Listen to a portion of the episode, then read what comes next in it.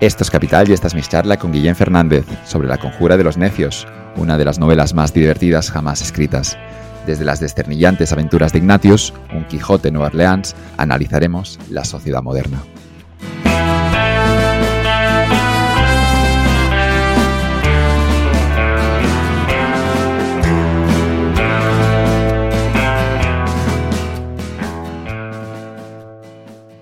Hoy en Capital tenemos un invitado muy especial. Tenemos a Guillén Fernández, que está en una ciudad particular, Kansas, o Kansas City es. Kansas City, sí. Se llama Kansas City, que no está en el estado de Kansas. Bueno, está colindando entre Kansas y, Missouri. Eh, parte de la ciudad está en, el estado de Kansas, parte en la ciudad en, el estado de Missouri. Es una cosa así un poco rara. Y estuviste en un partido de fútbol americano de los Kansas City Chiefs, que yo soy un gran aficionado a Mahomes, pero fuiste además al mejor partido del año, que fue el Kansas City Buffalo. Sí, exactamente. Un partidazo. La verdad es que sí. Fue una gozada asistir. Sí, sí, además es, es, Arrowhead y es conocido por ser uno de los, de los estadios con, más afición, más ruidosos de toda la NFL. Así que la verdad es que fui muy afortunado de poder asistir. Magnífico. Me, gustaría, es, es, algo que incluso para poner el currículum, he vivido un año en Kansas City. Es, es que queda bien incluso la ciudad, ese nombre, no sé, en el Midwest de Estados Unidos. Sí. Lo curioso es que si, si lo trasladas a España sería algo equivalente como he vivido un año en Cuenca. ¿Sabes? No es dentro del, panorama de las ciudades o las metrópolis americanas, Kansas City, vamos, es el último destino turístico de cualquier persona que venga por aquí. Pero a, la hora de conocer la realidad de un país, yo al menos eh, agradezco haber tenido la oportunidad, de verdad. Pero, pero no hay nada por hacer, digo, esto es no es un desierto, pero es como que está todo vacío, ¿no? Hay, hay, campos, hay mucha agricultura, supongo. Sí, campos de tiro, o sea, a nivel de ocio aquí la gente hace cambio, campos de tiro, algún rodeo, eh, pues algunos museos de cera, zoos, pero para, el tipo de ocio que tenemos en España, además muy poca terraza, muy poca vida social al aire libre, ¿no? Al final, la semana pasada estábamos a menos 17 grados. Entonces, para el tipo de ocio que estamos acostumbrados en España es muy diferente. Vale, así no nos recomiendas, ¿no? pasarnos por Kansas City. Si, si, estamos un día en Nueva Orleans, que ahora hablaremos de eso, y estamos subiendo hacia Chicago vamos hacia California, ¿paramos en Kansas City o no merece la pena? Yo creo que no merece mucho la pena, salvo que haya partido de los Chiefs. Venga. Esta conversación, en cualquier caso, no será hoy de, la NFL, aunque quizá podría salir otro podcast de aquí. Hablaremos de un libro que es La Conjura de los Necios, y yo conocía a Guillem del Club de Lectura de Cardinal y pensé que era el invitado perfecto para, traerlo y charlar un ratito sobre ese clásico moderno que es la, la vida, bueno, las historias de, que ocurren en Nueva Orleans con la figura, sobre todo, de Ignatius Riley. Ah, a ver qué sale de esta charla. Decíamos antes que es un poco peligrosa, porque es un libro caótico, es un libro muy loco y es un libro que decíamos, para empezar quizás este debate, que probablemente hoy estaría cancelado. Sí, sí, yo creo que totalmente. El personaje es un personaje muy polémico, eh, luego entraremos en los detalles, pero si lo juzgamos con, desde, desde la perspectiva contemporánea, ¿no? al menos en Occidente, eh, encajaría en calificativos como racista, eh, misógino, eh, fascista, serían todos calificativos que podrían encajar con sus comentarios. Y claro, eso a, día de hoy es motivo de censura directa. Pero bueno, Ignatius, ese libro lo escribió John Kennedy Toole em, hace, hace ya unos, unos 50 años. John Kennedy Toole no llegó a ver el libro publicado, eh, digamos que, bueno, él se quitó la vida antes de que el libro fuera publicado y luego hay la historia curiosa que su madre luchó para, publicar ese libro y al cabo de un tiempo, a unos 10 años, la mujer consiguió convencer a un editor para que saliera publicado y el libro fue un éxito instantáneo.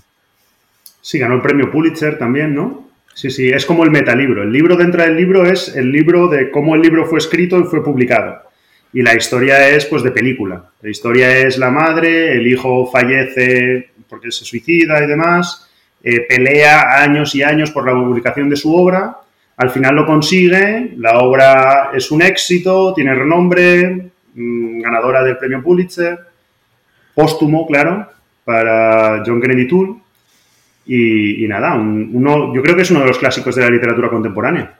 Pero es curioso que los editores, los que la madre insistiendo, ella tenía el manuscrito de su hijo, ya fallecido, pero la madre sí que, bueno, lo que, lo que se cuenta es que ella contactó con muchos editores y nadie nadie, nadie identificó que eso era un clásico, pero es que mi sensación es que nadie llegó a leer la primera página del documento, porque es que es un libro que si lees solo el primer, la primer, el primer párrafo, ya te das cuenta que es especial.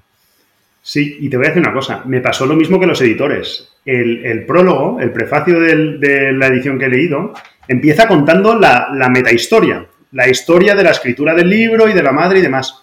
Tan solo leerla, yo dije, menudo cliché.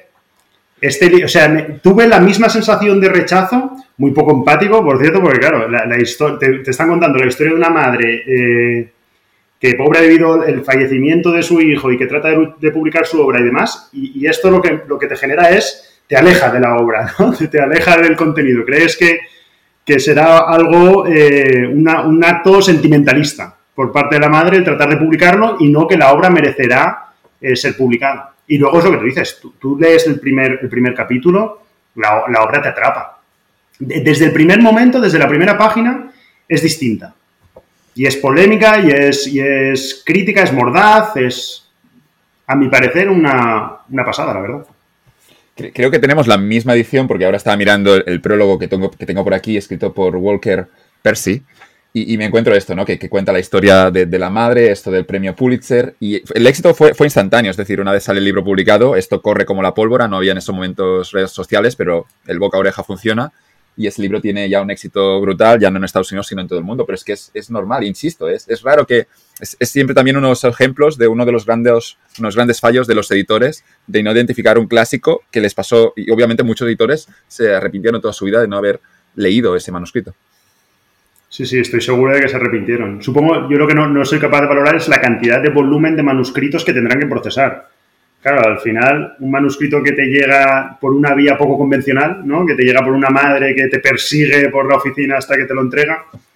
Claro, yo no sé, no sé cómo lo tratan, cómo reciben eso de entrada. Desde luego, un error total, no, no haber prestado más atención. Obviamente. Hay que leer al menos la primera página. Yo creo que esta es la lección de la conjura de los necios.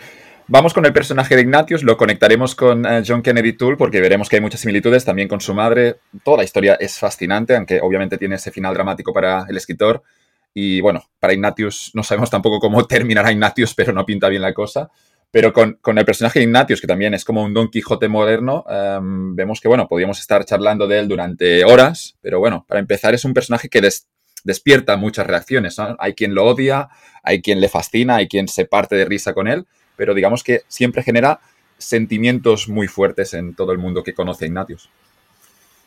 Sí, es, muy polémico y al final yo me pareció muy interesante en el club de lectura, cuando hablábamos de la recepción del libro entre los compañeros, eh, estaban las dos posiciones, gente que le había encantado el libro y que a su vez le encantaba Ignatius, y gente que no le había gustado nada el libro y que a su vez detestaba a Ignatius.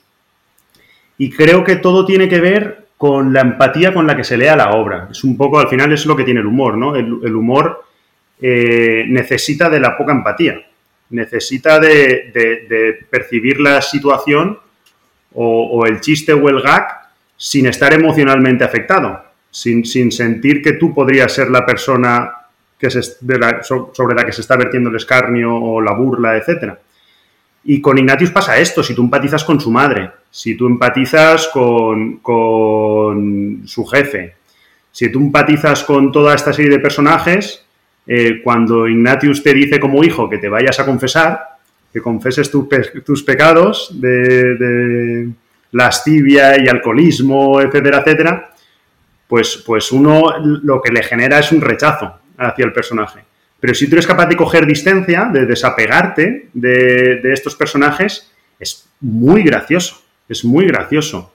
Es muy sarcástico, eh, utiliza palabras rimbombantes, cultas, en medio de insultos prosaicos, ¿sabes? Te tienes que desapegar, tienes que coger distancia y tienes que leerlo en clave de humor. Yo me acuerdo de unas declaraciones de un torero que su nombre es Estalavante, que creo que todavía torea, y un día le, silbaron, fue a las, a las, ventas, iba a decir a Las Vegas, estoy ya con Kansas City aquí, pero fue a las ventas, le silbaron mucho en esa tarde porque no, no tuvo una buena actuación y le preguntaron luego los, los reporteros que cómo se sentía y dijo, prefiero que me silben a que haya silencio. Estoy, al menos he despertado una emoción en el público. Decía, estoy más contento de los, de los silbidos que, que, hubiera un silencio en la plaza. Sí, es aquello de la fama, aunque sea infame, ¿no? Quiero la fama, anhelo la fama, aunque sea infame. Sí, sí, desde, desde luego, eh, para aquellos que se atrevan a leer el libro después del podcast, puede generar rechazo. Igual el libro no es para ellos o no lo están leyendo con la, con la mirada adecuada. Cuando decimos Ignatius, yo, vemos incluso la foto de John Kennedy Toole que sale en, el libro y puedes verte y puedes imaginar Ignatius es un personaje de ficción, pero también sale descrito y puedes ver que hay similitudes con, el, propio, con el propio autor. Eh, podemos ver que se parecen incluso físicamente y podemos al final imaginar que la vida de Ignatius no deja ser un poco la vida de John Kennedy Toole, obviamente exagerada. Sí, es más dramático y más auténtico a la vez. A mí lo que me pasa leyendo la, la obra es que me creo a Ignatius me creo, no, no me parece una, caricatura de sí mismo, ¿sabes? No me parece una, hipérbole de sí mismo que sea algo artificial, que, el autor ha inventado solo para que funcione entre la obra. Es que realmente, por supuesto que tiene una componente de, hipérbole y demás, pero realmente me creo o lo, visualizo, lo, entiendo que puede haber alguien así. Y, bueno, seguramente la obra está plagada de las, de las tragedias y las miserias del propio autor. Por lo que parece es que además es que hay escenas que son totalmente iguales o, muy similares. Parece que John Kennedy Toole estuvo vendiendo eh, en Nueva Orleans, me parece que era, eran tamales lo que vendía John Kennedy Toole. Pues bueno, en la obra Ignatius vende hot dogs. Eh, John Kennedy Toole eh, trabaja en una, en una empresa textil durante un periodo, durante un periplo de su vida. Ignatius trabaja en una empresa textil. Eh, hay multitud de similitudes. Incluso en la universidad, incluso con la madre e incluso también con la, con la novia, y hablaremos de esos personajes, pero el personaje de la madre, que en el libro es muy posesivo, ha mimado muchísimo a Ignatius y, a la vez también le controla muchísimo, podemos imaginar que la madre de John Kennedy que mencionábamos antes, que es la señora que luchó para publicar el libro, estamos convencidos que también es como la señora Riley del libro. Sí, y la, curiosamente me parece que además es, eh, recibe una nota de suicidio, ¿no? Que luego elimina, hay un, hay un poco de controversia, he leído al, respecto. Eh, pero sí, sí. Supongo que la, nota del suicidio debió de ser dura para ella si refleja lo que Ignatius expone en su obra. Pero curiosamente con el libro no, ¿eh? Con el libro luchó para que se publicase y, fue un éxito. O sea, nadie es responsable de lo que somos, pero todos han ejercido cierta influencia en nosotros. No dejamos de ser el reflejo de aquellas personas con las que más tiempo hemos pasado, o a las que más hemos admirado, o a las que más hemos odiado, etcétera, etcétera. Si vamos al personaje de Ignatius, tendríamos, deberíamos pensar cómo, cómo, se llega a generar ese personaje, ¿no? y lo que vemos en, Ignatius es que hay esa madre que seguramente mima muchísimo al hijo, la ausencia de una, de una figura paterna, no, sé en qué momento el padre creo que muere en, el libro, en la novela, pero Ignatius no tendrá esa figura del padre que a veces es la más autoritaria, la que marca el terreno y la que de algún modo pone las reglas, insisto, no, según el cliché, al menos que había en esa época en, Nueva Orleans, pero luego sale ese niño que realmente hace lo que quiere y, bueno, las cosas él está encerrado en su casa, haciendo sus tratados, escribiendo mucho y luego también pensando si trabajar o no trabajar. El libro se desarrolla en los dos o tres trabajos que Ignatius conseguirá eh, a lo largo de unos días para pagar una multa. Sí, creo que es, es, un edificio y lo que pasa es que luego la, la deuda que contrae, eh, la única alternativa que se le presenta a la madre es bien que Ignatius trabaje o hipotecar la casa. A lo que curiosamente Ignatius se opone radicalmente. No, no puede soportar la idea de vivir de prestado, de vivir una casa que no es totalmente suya, sino que pertenece más al banco que a, que a su persona. Y se pone a trabajar por primera vez en la vida. Y se pone a trabajar por primera vez en la vida. Y le suceden una serie de, aventuras descabelladas eh, que son las que podremos ir comentando a lo largo del, episodio de hoy. Antes de ir a las aventuras, me gustaría pensar un poco sobre la ética de Ignatius, sobre el trabajo, porque también está muy de moda. Este, este hombre, John Kennedy Toole, lo escribe esto en, el año 1960 o los 60 o los 70, pero lo que ocurre es que hace una defensa a, incluso a no trabajar, ¿no? Que la, la vida es muy corta y hay que disfrutar del ocio e incluso lo podríamos conectar incluso con Montaigne. Sí, sí, clarísimamente. Eh, la postura, lo que pasa ahí con Ignatius es que es incongruente con su pensamiento. a lo largo de la obra, o tiene un arco a lo largo de la obra. Porque su alegato es a favor, clarísimamente a favor del ocio. Eh, es una persona que cree que, el, tener que ir a trabajar es una condena, eh, nos aleja de, la realización como personas, pero a su vez en, una parte de la obra, en una serie de capítulos, él trabaja y además trabaja devotamente. Eh, luego veremos que además de devotamente es un holgazán y lo hace incompetentemente, pero en, su mente, en su fantasía, en su delirio, él está siendo un trabajador mm, eficiente, bueno, más que eficiente, un trabajador muy cualificado que entrega un trabajo de mucha, de mucha calidad.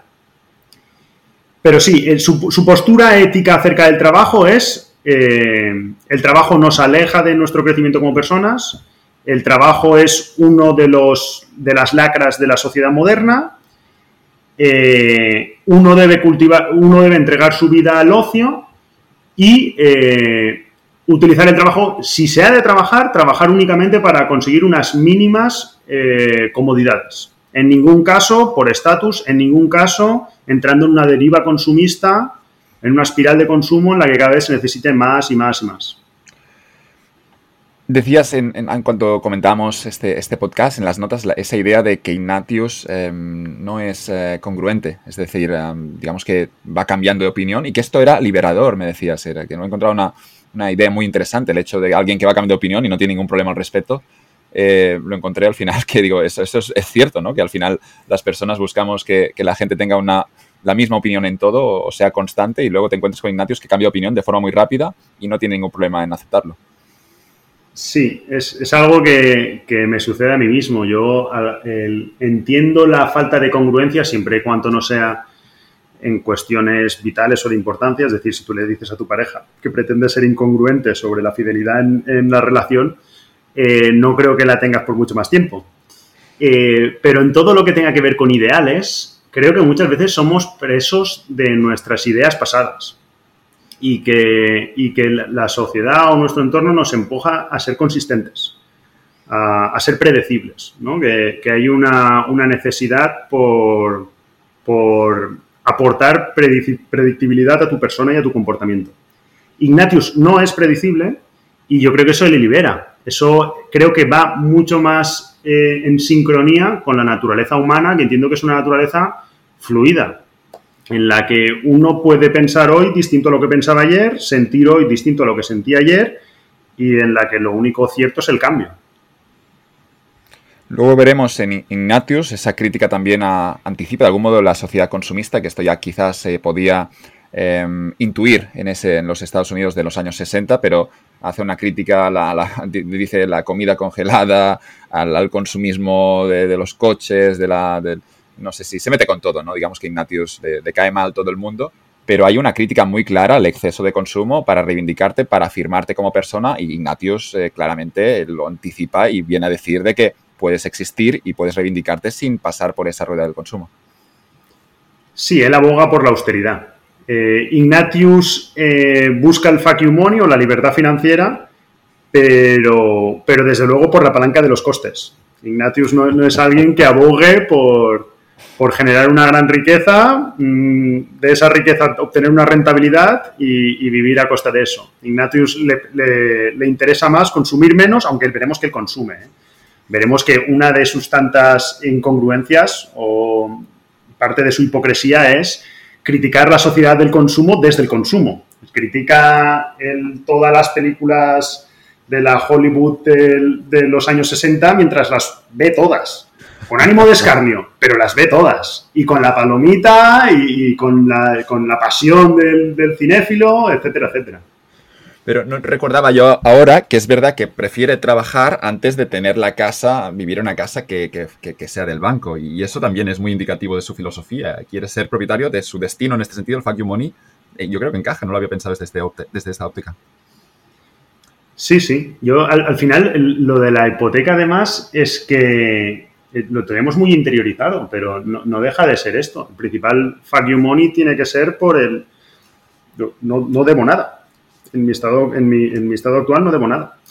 Y es algo que en la sociedad actual es muy difícil, salvo que tengas rentas previas, el impasse entre los 20 y los 40, 20 y los 50, inevitablemente has de estar hipotecado. Y Ignatius, esto es algo que detesta, o sea, lo rechaza. Ocurre en España, pero es que también tú lo podrás ver también en Estados Unidos, sociedades mucho más ricas, puedes ver gente que está ganando mucho dinero, pero es que no hay ahorro. Y yo siempre entiendo ¿no? la, la importancia del ahorro en el sentido de que el ahorro te dará libertad de movimientos, en un sentido de que, bueno, que tienes dinero en el bolsillo y esto te permite decidir, por ejemplo, no, no quizá de forma positiva, pero de forma negativa en el sentido de que no quiero hacer esto, por tanto puedo dejar el trabajo. Y esto yo lo, lo, encuentro importante en ese debate de la felicidad, el hecho de poder largarte a un sitio si no estás a gusto, esto te lo permitirá el ahorro. El ahorro. Sí, para mí es la clave. Eh, para mí, eh, lo que tiene más valor que se puede comprar el dinero es la tranquilidad de poder decidir. Eh, el dinero nunca, nunca, nunca tiene tanto valor como cuando no es gastado para mí, cuando dispones de él, cuando es posibilidad. Cuando se materializa en consumo y en objetos, no me, no me parece que sean cosas que se puedan equiparar a, nivel de valor. La libertad que te da a ti, el, el poder, el saber que dispones de, de, unos recursos contra el confort de un nuevo sillón, eh, los caballos de un nuevo coche o las pulgadas de una nueva televisión. Vigila, Guillem, que, que, Ignatius nos va a llevar al final a, esa, a esa, esa, esas ideas del zen y del budismo. Pero es que es un personaje tan extremo que te puede conectar con, con cualquier ideología, prácticamente. Sí.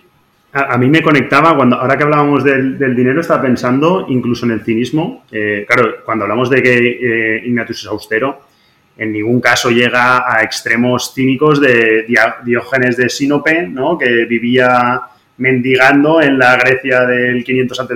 o de 400 a.C. Pero bueno, es un poco esa misma idea, ¿no? Los cínicos defendían que la, la, única libertad viene por no necesitar más que por tener. Es aquello de... El, el refranero popular también lo dice, ¿no? Dice, eh, no es más rico el que más tiene, sino el que menos necesita. Sí, sí. Que al final es, es, es algo transversal a, a, lo largo de la cultura occidental, el tema este de la austeridad en, en ciertas facciones. Si intentamos definir la, la, filosofía de Ignatius, ¿crees que sería posible responder a esta pregunta o es algo que no, no necesitaríamos tres, cuatro horas para responder solo eso? Eh, bueno, hay, hay, cosas que se pueden decir rápidamente. Una, por supuesto, es que eh, sus influencias son estoicas. Eh, Sabes que los estoicos son, bueno, es, la, corriente filosófica que nació en la Grecia, eh, pues supongo, creo que es en la Grecia helenística, después ya de Alejandro Magno y demás, que defiende que eh, el hombre sabio es aquel hombre que es capaz de discernir lo que está bajo su control de lo que no lo está y se preocupa únicamente por lo primero, ¿no? Estando bajo nuestro control, básicamente, nuestro comportamiento, nuestras, nuestras actitudes y demás. Y no estando bajo nuestro control, eh, la respuesta del mundo externo a lo que nosotros proyectamos. Es decir, está bajo mi control eh, tratar con asertividad a mi pareja para que ella me responda con afecto y amor. Pero no está bajo mi control que ella me dé ese afecto y amor. Y el hombre sabio es el hombre que no espera que, tu, que su pareja le dé afecto y amor. Se preocupa únicamente por darle eh, asertividad, comunicación empática, etcétera, etcétera. Pues bueno, esta es una influencia clarísima en Ignatius, es una influencia a través de la consolación de la filosofía, que es eh, su obra de cabecera, y en, esta eh, se simboliza o se ejemplifica con la rueda de la fortuna, ¿no? que es, un concepto, es una rueda que, por su mismo movimiento circular eh, te, hace oscilar entre puntos álgidos y puntos bajos. Siendo los puntos álgidos aquellos puntos en los que la fortuna te sonríe y las cosas te van bien, y los puntos bajos en los que las, las cosas se te complican, como Ignatius veremos, y entras en una deriva o una espiral de infortunios, calamidades y desastres varios. La, la Consolación de la Filosofía es un libro medieval, si lo tengo bien entendido. Sí, ya, me lo he leído este, ¿eh? eh ha sido, me lo he leído para prepararlo. Eh, ha sido... ¿Has, ¿Has leído este libro para preparar esta entrevista? Me he leído este libro para preparar la entrevista. Además, me lo, Joder, me lo he leído en, en, un. No creas que me lo he preparado también, ¿eh? Pero es que este libro me interesaba mucho. Eh, desafortunadamente te debo, para te debo mí. Una cena, te debo una cena mínimo. Sí, bueno, cuando quieras, ¿eh? Cuando quieras. Eh, no, además, te, te, digo una cosa. Es el libro más difícil que he leído en mi vida. Me lo he tenido que leer en un inglés del medievo, o sea, un inglés de Shakespeare, con unos pronombres personales que no sabía ni que existían, eh, en verso. Pero bueno, ha, valido la pena, me ha resultado muy interesante. Y bueno, el, principio de la obra, de la consolación de la filosofía, es precisamente este, el concepto de la rueda de la fortuna. Sabes que la consolación de la filosofía es una obra eh, un poco autobiográfica de Boecio, que, bueno, que es un, personaje histórico que nace en la Roma después de la caída eh, del Imperio Romano, ¿no? En el 476. Me parece que nace un año después. Y es acusado, según, según él mismo falsamente, por parte del emperador, me parece que era eh, Teodorico, nunca sé si es Teodorico o Ostrogodo, pero o, eh, Teodorico o Odoacro. Pero bueno, eh, es acusado por, por de, confabular con el imperio romano de Oriente, el que estaba en Constantinopla, en la futura Istambul, de, de, confabular para su muerte, para, para, para que muera el emperador eh, y después de una vida de privilegios en que la fortuna le había sonreído, eh, de la noche a la mañana es metido en, prisión y después de pasar un tiempo en su celda es degollado delante del emperador. Y el texto es, el texto que escribe el propio, el propio Boecio para tranquilizar su alma y para pasar ese periplo, ese trago que es el, ser conocedor de tu devenir y de que vas a morir, eh, lo mejor posible. Y él empieza el libro hablando de esto, de la rueda de la fortuna y cómo quejándose, reprochándole a la fortuna, cómo todo aquello que tenía se lo ha arrebatado de la noche a la mañana. Que es muy similar a lo que le, ocurre a Ignatius. Ignatius al final, durante la obra, eh, de la noche a la mañana, ha de trabajar, le quieren encerrar en un hospital, psiquiátrico, eh, se ve atacado, etcétera, etcétera, etcétera. Es curioso, de todos los pensadores y de todas las referencias que Ignatius podría tener, tener, él escoge esa filosofía del medievo, que es una época que siempre tiene esa mala reputación, esos años oscuros, por, por muchas razones, pero que, insisto, Ignatius de algún modo lo defiende y al final uno termina dudando si realmente el medievo fueron años tan oscuros y después incluso el renacimiento fue algo tan bonito, porque terminas pensando que Ignatius obviamente puede tener razón en sus locas teorías. Sí, bueno, esto es lo, lo bonito de la obra, es que te hace pensar porque, porque tiene argumentos muy controvertidos. Defender que el medievo, el medievo es eh, la mejor época de la historia y querer volver al medievo es algo que creo que escuché por primera vez en boca de Ignatius. Creo que no lo había escuchado en toda mi vida. O sea, uno cuando se pone a componer un personaje que deteste la modernidad, pues, pues, pues imagina que, que lo que adorará o lo que anhelará será pues la Grecia clásica o la República Romana o los fenicios o los egiptos, eh, el imperio eh, egipcio, pero en ningún caso, o el antiguo, Egipto, el antiguo Egipto, pero en ningún caso el medievo, en ningún caso volver a, pues a la, a la barbarie que teóricamente era el medievo, a las monarquías absolutistas, a la peste bubónica, a las guerras, etcétera, etcétera. Y, e Ignatius lo defiende, lo defiende desde un punto de vista teológico principalmente, pero lo defiende. De hecho, hay, una cosa que es graciosísima, que es, defiende eh, que quiere, un, quiere presentar un partido eh, una, que, defienda una monarquía por derecho no, un sí, una monarquía por derecho divino. Un partido que, lógicamente, una vez ganarse las elecciones, no se volvería a presentar a ninguna otras. Pero bueno, había, yo, escuché después las teorías, ¿no? Que un rey absolutista, pero bueno, que, tenía ese incentivo para tratar bien a su país porque el país lo tenía que dejar luego a su hijo. Insisto que es una teoría que en las sociedades modernas ya no las discutimos, pero lo leí un día en Twitter, porque al final en Twitter también sale de todo, y alguien de algún modo decía, al final ese, ese sistema también tenía su lógica, porque el rey era el primero interesado en quizá no emitir demasiada deuda. Sí, sí, no, todo, todo se puede defender. ¿eh? Uno puede decir que la estabilidad que le da un país a alguien que no tenga que estar sujeto a constantemente a elecciones y demás eh, puede ser beneficiosa. Yo particularmente eh, es una teoría que rechazo únicamente desde el punto de vista de la fragilidad. Al final uno puede tener un buen monarca, otro buen monarca, pero cuando uno estira la línea de la, de la monarquía al infinito, inevitablemente le va a salir un tirano. Y no, no compensa eh, siglos y siglos de buen gobierno, eh, el hecho de tener únicamente un tirano que te someta, etcétera, etcétera. dijo Taleb que el mejor sistema era aquel que se podía permitir tener líderes estúpidos dentro de una empresa o dentro de una, democracia también podría ser un ejemplo. El, sistema que sobrevivía tener a un muy mal líder y obviamente todo seguía funcionando y lo podemos ver en el mundo empresarial pero también en, la política. Sí, el sistema antifrágil, ¿no? El sistema que aprende del error. Es que justo, para los que no sepáis, eh, uno de los primeros libros que tratamos en el club de lectura fue Antifrágil de Taleb eh, un libro que a mí me encantó personalmente también, y que defiende esto, ¿no? Defiende que un sistema antifrágil es un sistema que es capaz de tener una respuesta positiva ante el error. Y que cuando estamos tratando de minimizar el error, cuando estamos tratando de hacer el, sistema robusto, eh, lo único que conseguimos es que tenga un punto de quiebra, que haya un día en el que el sistema se venga abajo.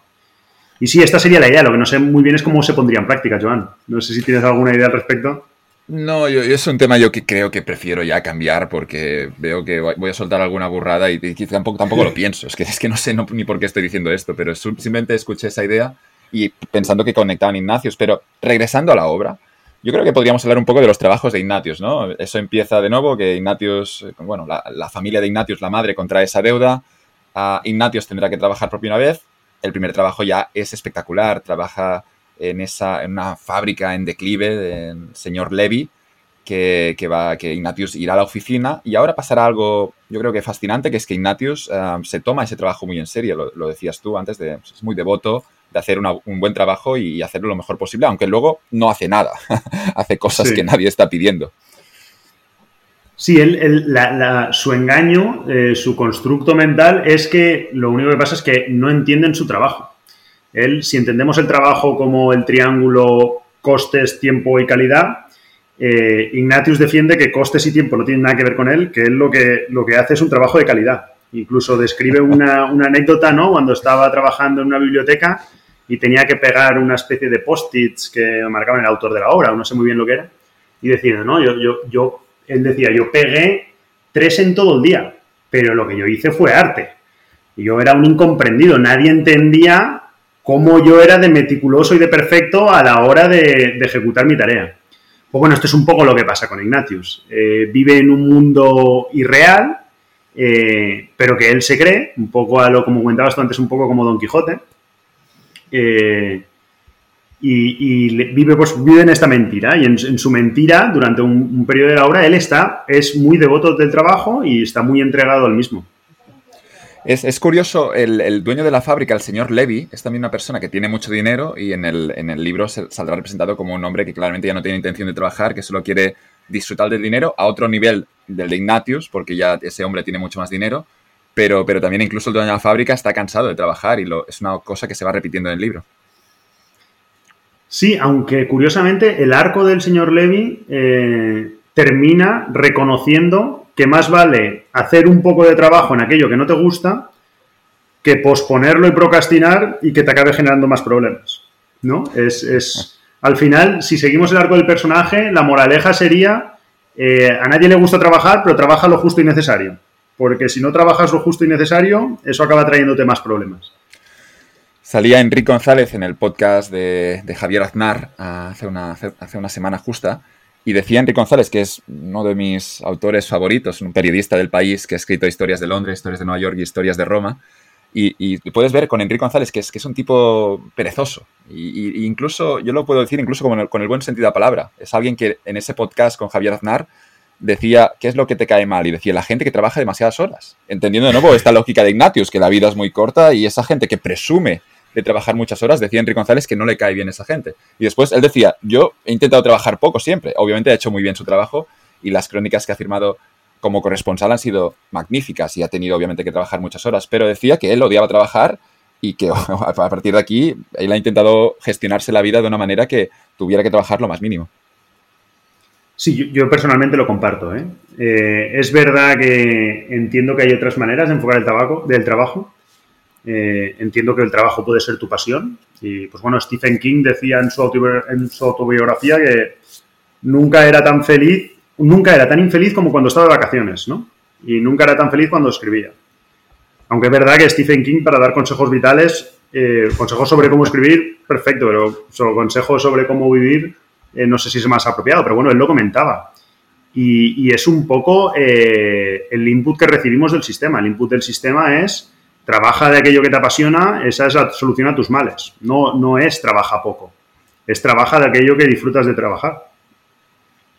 ¿Cómo, ves lo, ¿Cómo lo ves con los americanos tú ahora que estás, que estás aquí en el Midwest? Eh, ¿Es cierto que trabajan muchas más horas? Eso de las dos semanas de vacaciones, de tener poco tiempo para el ocio, sería todo lo contrario a un Montaigne obviamente también a un Ignatius. Sí, bueno, a, efectos del sistema trabajan muchas más horas. A efectos individuales, eh, la gente le gusta trabajar lo mismo que a los españoles. No, no veo yo eh, una neurosis y una psicosis por el trabajo. Eh, al, final, es cierto, lo que sí que es cierto es que su calendario laboral es para, para, un, para un europeo, yo no te diría ni para un español, para un europeo es aberrante. O sea, no, no tienes ninguna es, una negociación a nivel individual, las vacaciones que tú puedas tener y, por obligación, por ley, eh, con que tengas los cinco festivas nacionales hay suficiente. Es verdad que luego en la práctica entiendo que, muchas compañías eh, acabarán negociando este tipo de beneficios con sus empleados. Pero bueno, ya es un beneficio, ya es algo a negociar, es una concepción distinta, desde luego. Pero regresamos a ese debate del principio del podcast del consumismo, es decir, trabajas tantas horas ya siendo una de las sociedades más ricas del mundo para luego gastar más, pero aquí yo creo que deberíamos hacernos la pregunta, los americanos y también los españoles, si realmente necesitamos trabajar tantas horas cuando quizá trabajando menos, quizá podríamos cubrir eh, esas necesidades básicas y obviamente ser más felices porque teníamos más tiempo libre. Sí, a, mi parecer, claramente. a mi parecer, esa es la lógica del sistema. La lógica del sistema necesita consumo para seguir generando crecimiento y, lo, que, lo que requiere de nosotros como individuos es eso. Luego ya ese título individual, cada uno puede reflexionar, reflexionar y ver cuál es, qué es lo que más le interesa a él particularmente, independientemente de lo que sea mejor para el sistema capitalista actual. Y en, en mi opinión es eso. En mi opinión es trabajar, por supuesto, trabajar de algo que te gusta, si puedes, por supuesto, pero lo justo y necesario. La vida es mucho más que, trabajo. Compramos en lo, lo, que decía Enrique González, escribió Keynes en el año 1930 que, uno de los retos del futuro sería cómo rellenar el tiempo libre. Esa era la predicción de Keynes, se equivocó de forma abismal, pero Keynes decía, seremos tan productivos, aquí acertó, que lo que ocurrirá es que liberaremos horas y el reto será cómo ocupar esas horas con, con ocio, no con trabajo. Lo que hemos hecho es que hemos sido más productivos y ahora hemos ocupado también esas horas que hemos liberado con, más trabajo y con más tareas y llegamos a un escenario en el que ahora, en este teletrabajo, podemos estar incluso conectados las 24 horas del día con, una tarea laboral. Sí, e, ese es el, gran reto. Yo siempre que hablamos de este tema recuerdo un, párrafo de Un Mundo Feliz de Adolf Huxley en el que hablaba del, de, pues, hablaba el, gobernante, ¿no? El que había orquestado esa sociedad distópica eh, y comentaba que el, protagonista le interpelaba y le decía, oye, ¿por qué no reducimos la jornada laboral si tenemos un exceso de productividad? En una sociedad, en ese mundo distópico, la, economía era totalmente planificada. Y la respuesta era eh, porque se autodestruirían. Porque si necesitamos tenerlos ocupados, porque si le damos a la sociedad todo ese, todo ese tiempo, si le permitimos disponer de todo ese tiempo, lo único que harían con ellos es, lo único que harían con es autodestruirse. Y es una hipótesis. Al final yo creo que es cierto que en el tiempo de ocio uno maximiza o, se extrema lo que uno es.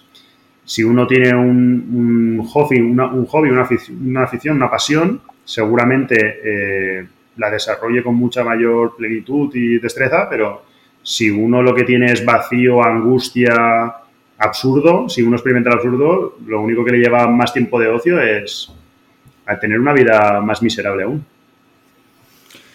Es un, tema fascinante. Al final, yo también recuerdo la película esa Wally, no sé si la has visto de Pixar, donde hay esos humanos del futuro que, mm. son gorditos, que digamos, no sé, si, no, no sé si pierden uno de los dedos, porque claro, tampoco utilizamos ya tanto los pies y las manos, y están todo el rato sentados en un sillón y hacen dos cosas, que es eh, consumir comida y bebidas y están enchufados en la tele que podría ser el equivalente de Netflix.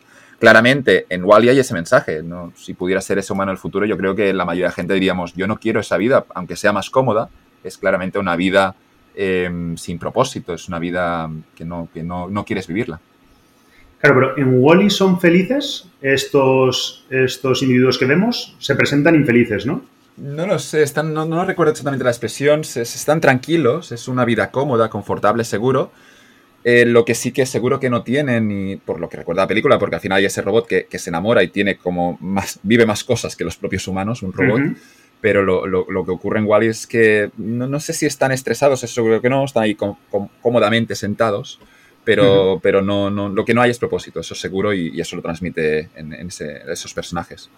Claro, es que me lo estaba llevando a un mundo feliz y precisamente en un mundo feliz eh, lo más interesante es que cuando lo estás leyendo no sabes si te estás describiendo una utopía o una distopía, porque a la sociedad se la presenta como una sociedad feliz. El libro es un mundo feliz. Es un mundo feliz a costa del, libre albedrío o de la, naturaleza humana. Es un, mundo en el que el humano no experimenta eh, o no se, no se, desarrolla en toda su plenitud, pero al fin y al cabo feliz. Y eso es, la, hace mucho más interesante, esa dicotomía, ¿no? Porque todos, todos decimos que queremos ser felices, pero bueno, Adolf Huxley les presenta un ejemplo de eh, alguien en un mundo en el que todos son felices que desea no serlo, que desea ser humano con todo lo que eso implica implicando su infelicidad momentánea o sus miserias, o decide, decide preferir explorar la vida humana en su plenitud, con todo lo que ello implica. Esa vida humana en su plenitud, hay un ejemplo extremo que es el de Víctor Frankl en ese libro El hombre en busca de sentido. Y Víctor Frankl es, él era una persona que sufrió la persecución de los nazis en los años 40, estuvo en un campo de concentración, sobrevivió y en ese libro, cuando sale vivo de ese campo de concentración, lo, cuenta, son sus memorias y es un libro impactante, es un libro donde que se cuenta todo el sufrimiento y todo el horror de un campo de concentración, pero es un libro donde hay propósito, donde Víctor Frankl te está contando de yo lo que he vivido ha dado un sentido a mi vida y obviamente Víctor Frankl pierde a su mujer, pierde a toda su familia, pero sale vivo de allí y cuenta obviamente que incluso sale vivo porque tenía un porqué. Él quería volver a ver a su mujer, quería también escribir ese tratado filosófico o ese tratado de psicología y tenía esos propósitos vitales y eso dice que es lo que le permitió salir con vida de ese campo de concentración. Sí, bueno, es la, es la hipótesis ¿no? que sostiene Camus también, eh, que, si no me equivoco, ¿eh? creo que tú has leído más el que yo, pero creo que su tesis es que el, el principal conflicto del ser humano es experimentar el absurdo, que es la búsqueda de un sentido a algo que no lo tiene, y que ante ello, derivado de eso, eh, la única pregunta filosófica eh, legítima es ¿me suicido o no me suicido? Y que tras la, pregunta, el, gran reto del ser humano es encontrar un propósito. Dotar a tu vida de un propósito cuando tu vida inherentemente no, la tiene, no lo tiene. O no tiene un sentido, al menos. Puede tener un propósito, pero no tiene un sentido. Al menos para Camus.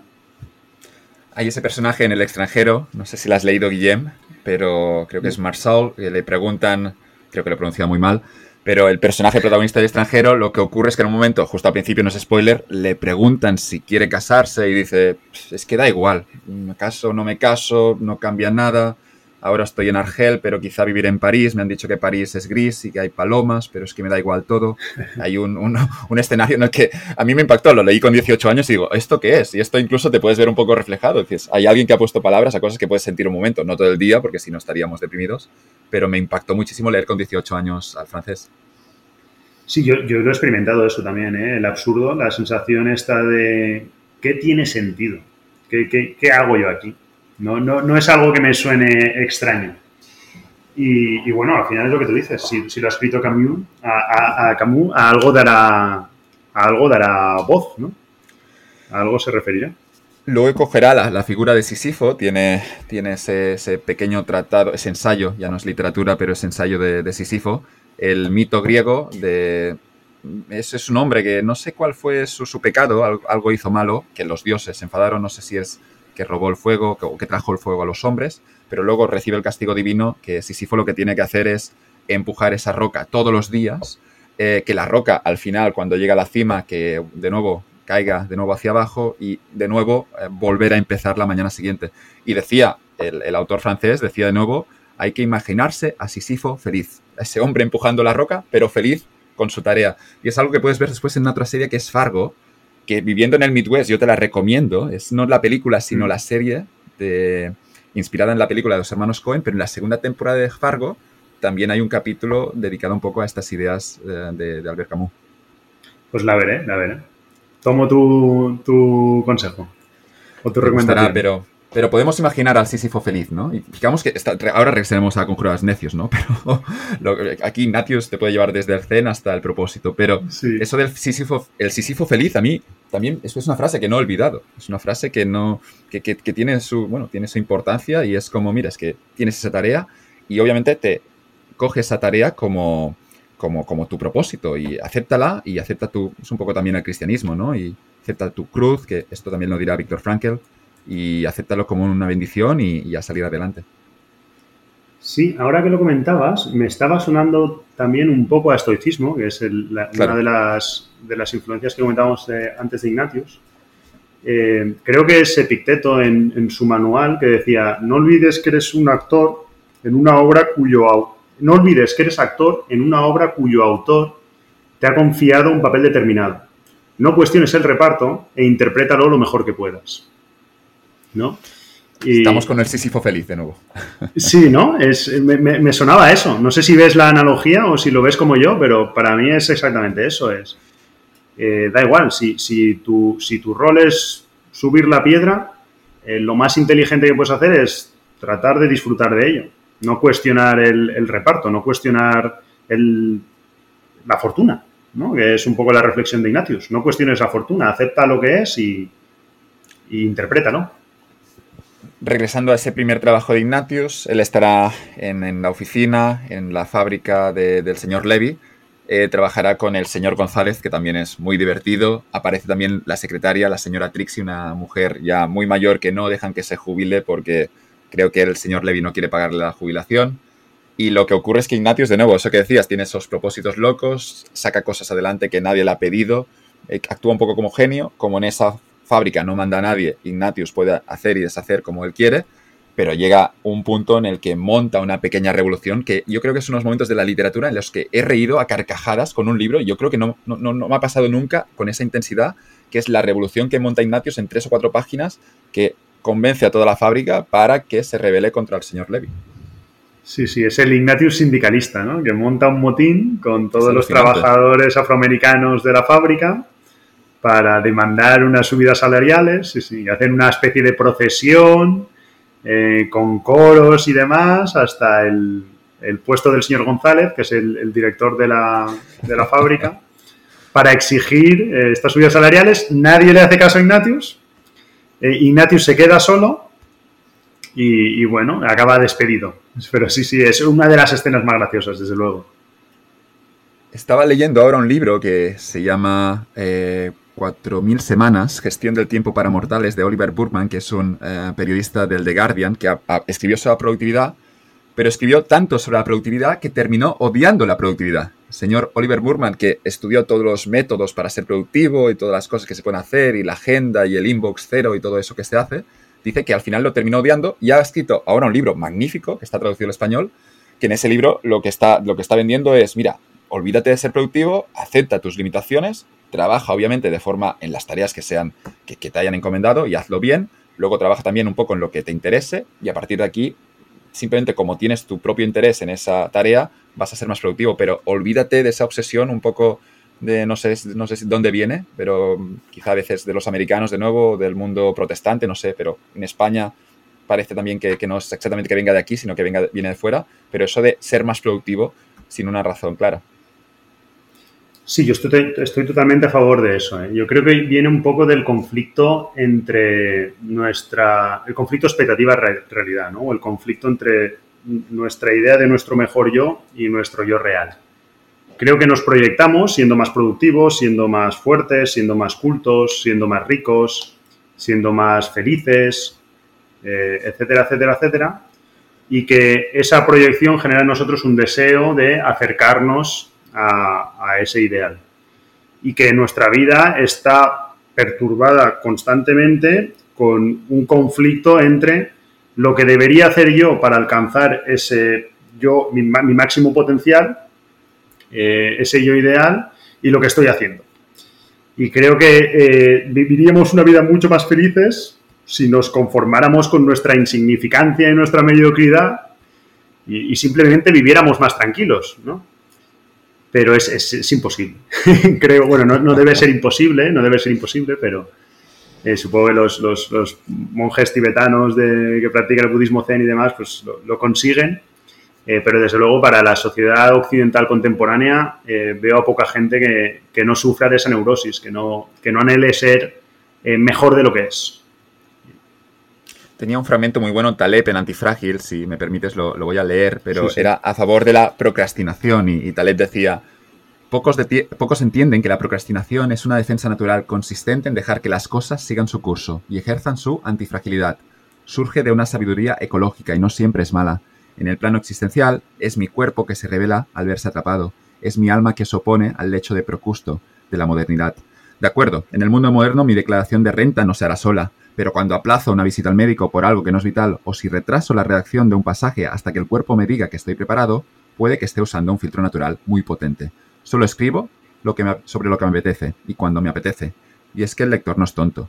Los psicólogos y economistas que estudian la irracionalidad, lo pone entre comillas, no se dan cuenta de que quizá el ser humano solo tenga el instinto de procrastinar cuando no hay peligro para la vida. Ya no yo no procrastinaré si veo entrar un león en mi dormitorio y tampoco lo haré después de una herida grave, pero sí que lo hago con procedimientos y deberes que no son naturales. Una defensa preciosa, creo yo, a la procrastinación, que, insisto, lo que parece ahora es que procrastinación es, es una palabra negativa, no hay que procrastinar, y Taleb te dice, es la defensa del propio cuerpo frente a algo que quizás absurdo y que no tendrías que estar haciendo ahora mismo. Sí, sí, sí. A mí me, recuerda mucho a la frase esta de Pascal que decía que todas las miserias del ser humano provienen por su incapacidad de estar sentado en silencio sin hacer nada.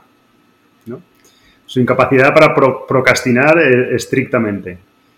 Y creo que pecamos, o la sociedad actual, eh, yo mismo. y no sentirse eh, culpable. No sentirse culpable es que te, te, llegas a sentir culpable por no, por no hacer nada, ¿no? Que es lo que lo que naturalmente debería, debería ser, al menos tal cual, tal cual lo enfoca Taleb, pero no solo Taleb, ¿eh? todas, las, todas las influencias orientales beben, de, esa, de, esa, misma idea, de que uno, uno debe, debe dejar ser más que tratar, uno debe recibir y uno debe entender antes de intentar transformar aquello que le rodea, su contexto, su vida. Antes de hacer, uno debe experimentar, ¿no? O debe en el caso, de, como defiende Taleb, procrastinar, holgazanear. Que en ningún caso en, nuestra sociedad contemporánea es una virtud. A nadie le gusta que le llamen holgazán, vago y demás, pero según cómo se lea, es, una virtud.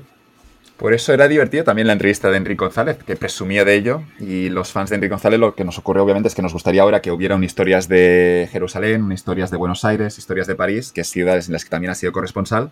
Pero como Enrique González es muy vago, eh, seguramente no, escribo, no escribe esos libros, pero al final yo lo que siento es admiración desde alguien que es que no me apetece, no lo voy a hacer, por ese argumento que decíamos antes, que la vida es muy corta. Yo creo que a veces quizá eso no se repite lo suficiente, no hay que perder el tiempo, porque si en algo coinciden los abuelos eh, de muy avanzada edad, es que las cosas pasan rápidos y rápido y que no, no hay que perder un solo minuto.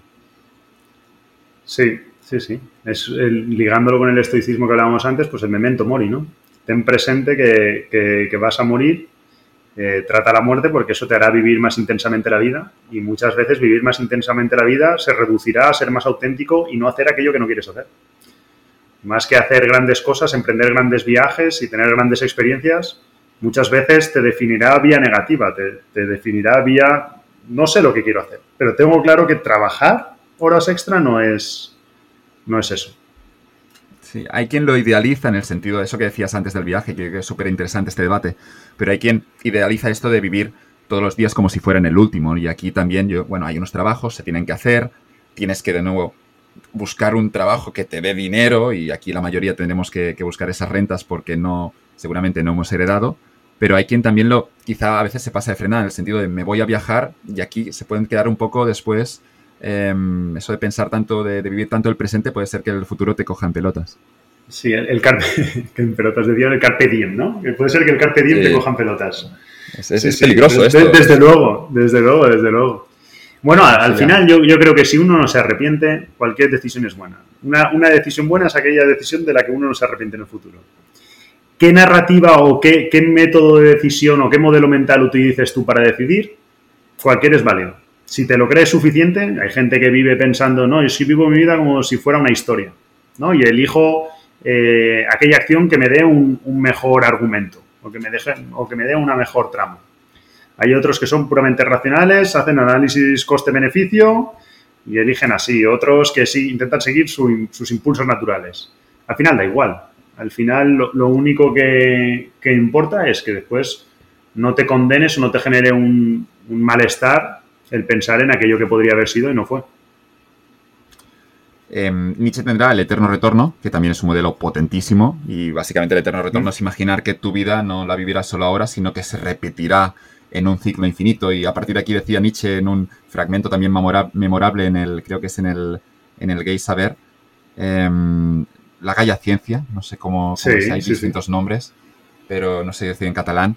Pero lo que ocurre con ese fragmento es que dice, en el momento en el que hay ese eterno retorno, eh, se terminan todas las pequeñas cobardías. Yo ya no le tengo miedo a nada, yo lo, que, lo único que tengo claro es que quiero vivir eh, una vida de la que esté orgulloso y decía que lo, único que le... Que le Nietzsche decía que el único problema del eterno retorno era pensar que tendría que volverse a, tener que, hablar de nuevo y vivir con su madre y con su hermana, con las que parece que no tenía muy buena relación. Ese, es el único pero que encontró a esa teoría del eterno retorno. Eso lo podría compartir Ignatius, a lo mejor. En, en partes del texto lo podría compartir Ignatius.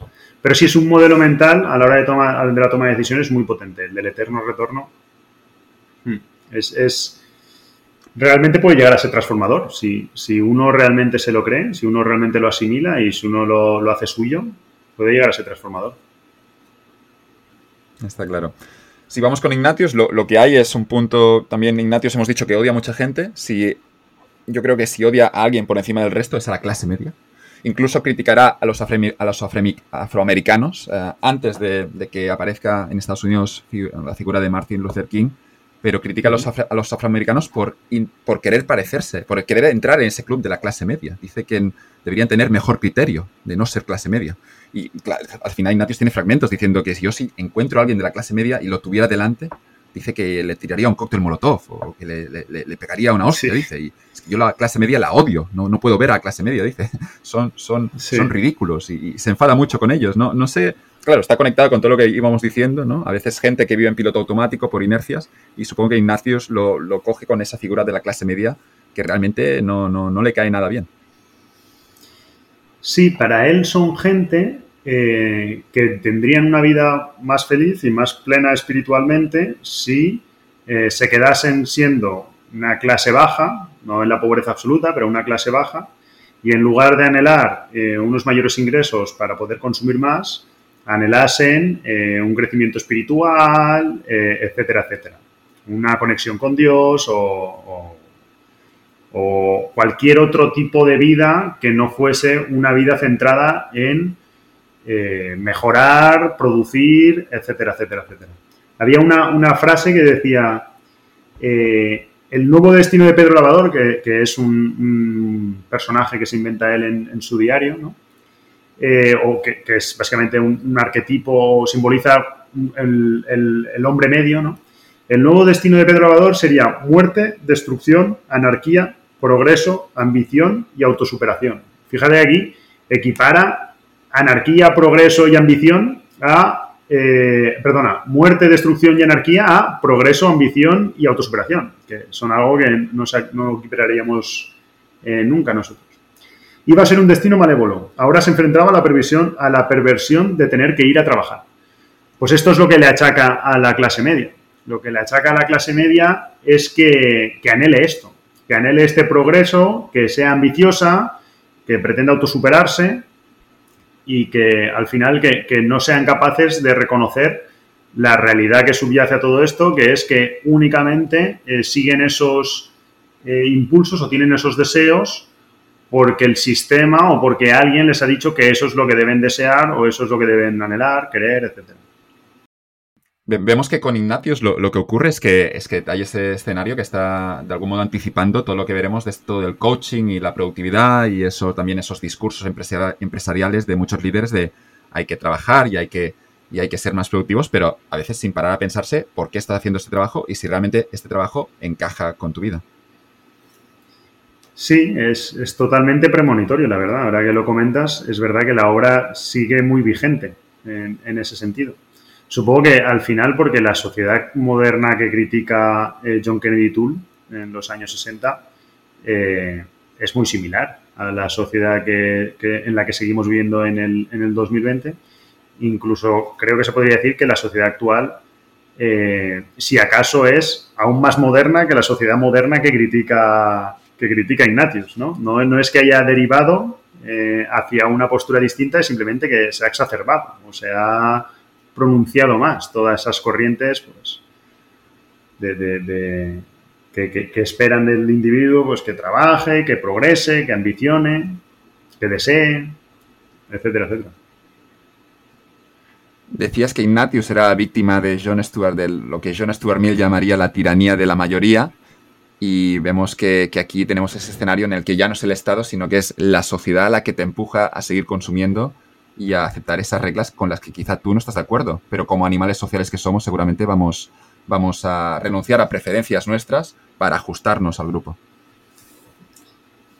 Sí, es, es, lo que vive Ignatius es definitivamente la tiranía de la mayoría en el sentido en el que Ignatius no es perseguido, bueno, puntualmente es perseguido por las fuerzas del orden. Hay un policía muy voluntarioso pero muy incompetente a la vez, el patrullero Mancuso que intenta detenerle y demás.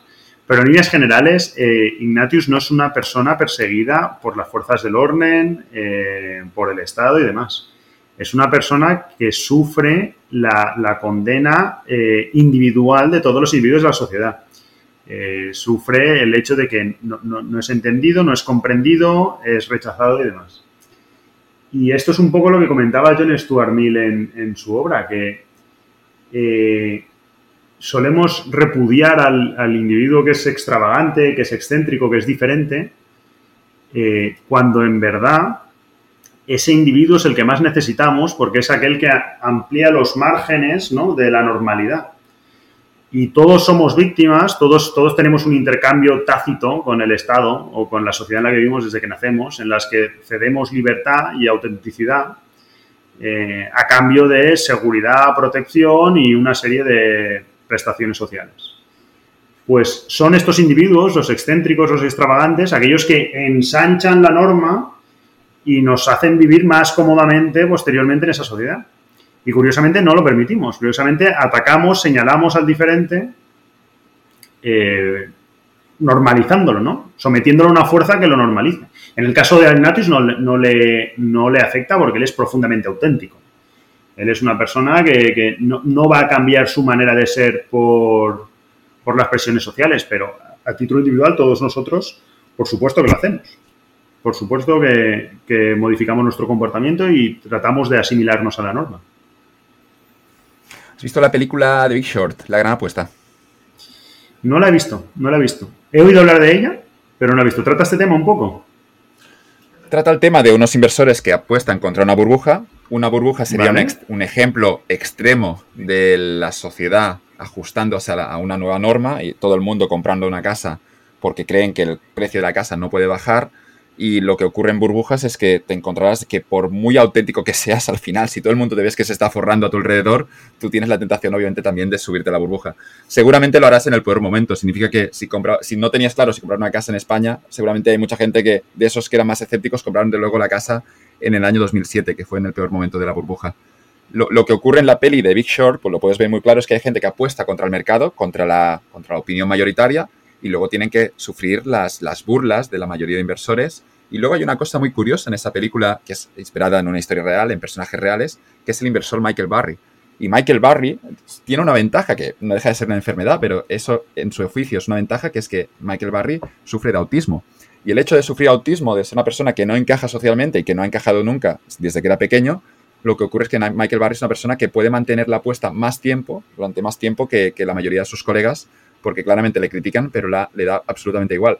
Es curioso, ¿no? Porque eso que en principio es una desventaja, sufrir autismo. Michael Barrios, que es un tipo que va como va con pantalones cortos a trabajar cada día y toca la batería y hace lo que quiere absolutamente en todo momento, nos encontramos que eso es una fortaleza, al menos en el mundo de las finanzas.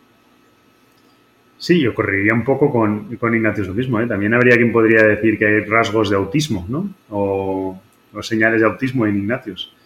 Y por supuesto, a la hora de, a la hora de resistir las fuerzas normalizadoras de la sociedad, a la hora de tener, de, permanecer auténtico y, ligado a lo único, a lo que único, a lo que uno realmente quiere y siente, eh, se, ha de, se, ha de, ser un poco autista, si, sí, sí, vale la expresión. ¿Cuál es tu experiencia para ser más efectivo resistiendo esas fuerzas normalizadoras? Me ha, gustado mucho el concepto de la sociedad, porque yo ahora también a veces trabajo con universitarios, con adolescentes, y les digo, bueno, hay que ser auténticos, ¿no? Pero también lo pienso y digo, pero es que siendo adolescente da igual lo que te digan, ¿no? Hay, hay un proceso, tienes que vivirlo, y sí que es cierto que cuando llegas a los 25, a los 30, a los 35 años, puede ser que hayas desarrollado esas skills, pero más allá de ser una persona que esté a veces ese perfil de la gente que está cómoda siempre discutiendo y posicionándose en la opinión contraria, más allá de esto, que a veces también son rasgos de tu carácter que no eliges, no sé si hay algún consejo para alguien que quiera de algún modo no dejarse influenciar tanto por esa sociedad y seguir más sus preferencias. En mi caso, esa ha sido una de mis grandes búsquedas durante toda mi vida. De hecho, el, que yo esté aquí un poco en Estados Unidos eh, es, en parte por eso. Yo al final anhelaba irme lejos porque cuanto más lejos estás, menos sientes esa presión. es más fácil ser auténtico cuando estás eh, a todo un océano atlántico de diferencia y seis horas de cambio diario, de, diferencia horaria, que, cuando estás viviendo en el barrio con tus amigos, en un trabajo presencial, con tu madre, tu familia, tu abuela, además. Eh, a, mí, la verdad es que no, tendría un, un consejo en particular eh, básicamente, hilándolo un poco como lo, que comentábamos antes de la mejora, tampoco trataría de cambiarlo. Eh, creo que lo interesante es simplemente observarlo, observar si esto te sucede a ti. ser un poco crítico y reflexionar y tener tus paseos, meditaciones, sentadas, cada uno lo hará a su manera. Habrá quien se irá a correr, eh, pero simplemente pensar en ello, pensar, oye, ¿estoy siendo auténtico? ¿Realmente ¿Es esto lo que quiero hacer? Y muchas veces la respuesta es que no lo sabes, ¿eh? al menos personalmente. Muchas veces no sé qué quiero hacer. Parece un poco absurdo, pero, pero es verdad. Pero sí que sabes lo que no quieres hacer, que esto salía en una peli de Woody Allen, en Vicky Cristina Barcelona, dice el personaje de Scarlett Johansson, es que no sé lo que quiero hacer, pero sí, sí que sé lo que no quiero hacer. Y eso a veces es mejor, es incluso buena información que, hay que, que puede ayudarte a decidir, incluso mejor que saber lo que quieres hacer para mí es el mejor modelo mental ante problemas complejos. Si yo te pregunto a ti cómo motivar o cómo liderar un equipo, es muy difícil que nos pongamos de acuerdo en cómo hacerlo. Pero si hablamos de cómo no hacerlo, si hablamos de cómo no desmotivar, cómo no liderar, enseguida vamos a llegar a un consenso. A mí, y, lo mismo con ser feliz. Si yo te pregunto a ti, ¿qué he de hacer para ser feliz? ¿Te va a costar elaborar una respuesta que, tenga un, contenido que yo pueda compartir? Pero si hablamos de cómo, de cómo no ser infeliz, estoy seguro que nos ponemos de acuerdo mucho antes. Y es lo que, lo que comentabas. El modelo mental de la vía negativa, de enfocar qué no hacer en lugar de qué hacer, eh, es algo que me resulta muy útil a la hora de, asaltar todos estos problemas que son tan complejos por definición. al final estamos tocando temas éticos. ¿Qué debo hacer con mi vida? ¿Sabes? Y es, la, gran pregunta de la humanidad, bueno, al menos para mí, es una de las grandes preguntas de la humanidad en toda la historia. No, creo que la, resuelva yo aquí hoy. Ha sido, bueno, no, no, no resolvemos nada, pero a veces te nos acercamos un poquito y, eso ya es suficiente. Pero lo decía Charlie Manger y también tenía ese modelo, el vía negativa, que Charlie Manger dice, decía que, invertía a veces en, en, negocios, pero no en negocios que sabía que hacían cosas bien, pero que buscaban malos negocios para buscar esas ideas, para saber lo que, lo que no quería, ¿no? Y que decía que los malos negocios eran muy claros. Y luego que ocurría lo mismo con, la vida, ¿no? Que era a veces más fácil saber lo que él, dónde no quería vivir o lo que no quería que pasara en su día a día antes de encontrar esa información de qué es lo que quiero que pase o en qué sitio quiero vivir o en qué, o no sé, o qué trabajo quiero hacer, claro. Pues ligándolo con la pregunta inicial de la que hemos, eh, de las que la, que hemos la que nos ha llevado aquí, eh, de que, oye, Guillem, ¿qué puedo hacer para ser más auténtico? No lo sé, pero la respuesta sería, no lo sé, pero tú sabes qué es aquello que estás haciendo que desde luego no es auténtico. Entonces, no me lo preguntes a mí, eh, tú sabes qué estás haciendo que no te representa. ¿Qué hacer ya? Eso te lo dejo para el siguiente capítulo. Es un buen momento para leer la frase, la cita que abre el libro de la Conjura de los Necios, que es una cita de Jonathan Swift, eh, que dice, cuando en el mundo aparece un verdadero genio, puede identificársele por este signo. Todos los necios se conjuran contra él. Es un poco esta presión de la sociedad de nuevo para normalizar, para que nadie sobresalga, pero luego aquí la paradoja, tu éxito profesional hoy en día eh, será precisamente quizá poder destacar y, y, obviamente estar cómodo destacando en el sentido de que la sociedad intentará que esto no ocurra, pero tú de algún modo si encuentras esa fuerza, esa confianza para, para, para, para, para sobresalir y después cuando la sociedad intenta corregirte, intenta ponerte a sitio, tú mantengas esa presión, seguramente esto te da una ventaja en, en el ámbito laboral al menos. Sí, en el ámbito laboral, en el ámbito, en el ámbito personal, eh, es algo que puede tener aplicación en todo. Y, creo que lo que sucede con esta frase, que es, muy cierta, o me parece muy, muy cierta a mí, es que esto es algo que sucede con los extravagantes, con los excéntricos, siempre y cuando eh, no hayan sido reconocidos como genios. Porque esto que, este, ¿no? Esta frase que puede ser, puede sonar un tanto clasista cuanto menos, e incluso eh, misántropa, ¿no? Eh, si, lo llevamos al... Bueno, cuando alguien dice, solo me relaciono con mis iguales, y como no tengo iguales, no me relaciono con nadie, ¿no? La mejor frase de pues Ignatius. Es la mejor, la mejor frase de Ignatius con, diferencia. Pues claro, cuando, cuando, alguien, porque esto es, todo mutuo, la, la, sociedad de Ignatius se repele mutuamente pues esto que, acaba generando esa, esa condena social o, que a Ignatius se le aparte, en el momento que, que esta cualidad no, no, es Ignatius, sino es Einstein o, cualquiera de, todos estos genios que quizá tampoco eran los más sociables, eh, pues hace que, que, sea admirada. Que sea admirada e incluso que se, suele entender como un atributo de la genialidad tenemos esta particularidad de los humanos, que somos animales sociales, y eso nos lleva a que como producto de la evolución eh, que somos, lo, que ocurre es que estamos programados de alguna manera para cooperar y para vivir en grupo, porque por, por, por, libre no sobrevivías hace unos 10.000 años, ¿no? no tenías ninguna opción. Luego, lo que se dice, al menos lo que dicen los antropólogos, es que hemos, sí que obviamente hemos desarrollado esas, esos comportamientos para cooperar, pero incluso hemos desarrollado comportamientos para no sobresalir y para no, para que cuando el grupo de algún modo necesite que, todos trabajemos juntos, obviamente ah, no, se, no, se verá con buenos ojos la persona que es un poco un, extraño. Y aquí es donde es interesante, ¿no? Es, si realmente somos productos de la evolución, de la evolución podría ser que en la sociedad actual realmente tú ya no tienes, ya no tienes que encajar con el grupo, incluso te puede ir mejor si no encajas porque serás más honesto y seguirás tus preferencias, pero puede ser que biológicamente tengas obviamente ese instinto de, ajustarte a lo que haga la mayoría, aunque estas no sean tus preferencias, o en el caso de una burbuja, de comprar una casa cuando tú tenías claro antes que esto era una mala inversión. Sí, que sufras ese sesgo cognitivo, ¿no? Que tengas ese, sesgo, cognitivo subyacente que, que, te fuerza a ir, a ir con la mayoría. No soy un experto antropólogo, ni mucho menos, pero me, suena muy cierto. me suena muy cierto, la verdad. Al menos basándome en la experiencia, en lo que puedo percibir en la gente que me rodea y en mí mismo.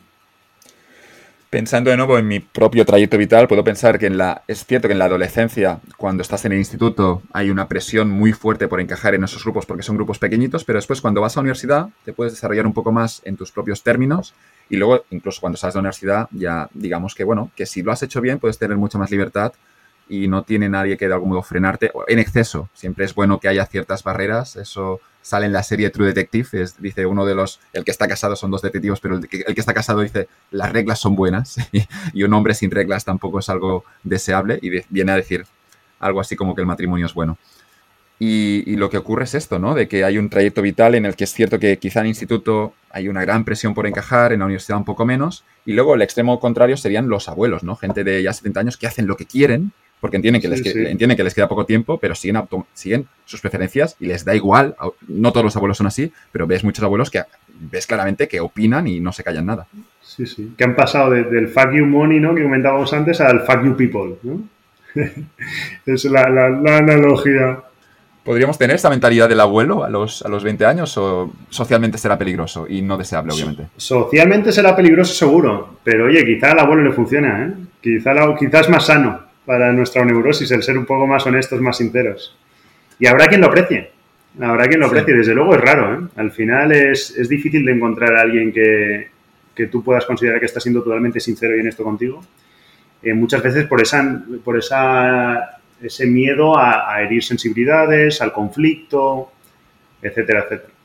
Es como que hay pocos individuos que son un término medio, ¿no? Está el que se encuentra muy cómodo en el conflicto, al que rechazas porque es profundamente incómodo para tener de compañero de trabajo, de pareja, etcétera, y al que el conflicto le incomoda mucho. Pero hay poca gente que sepa lidiar con el término medio y tenga el conflicto que sea de tener.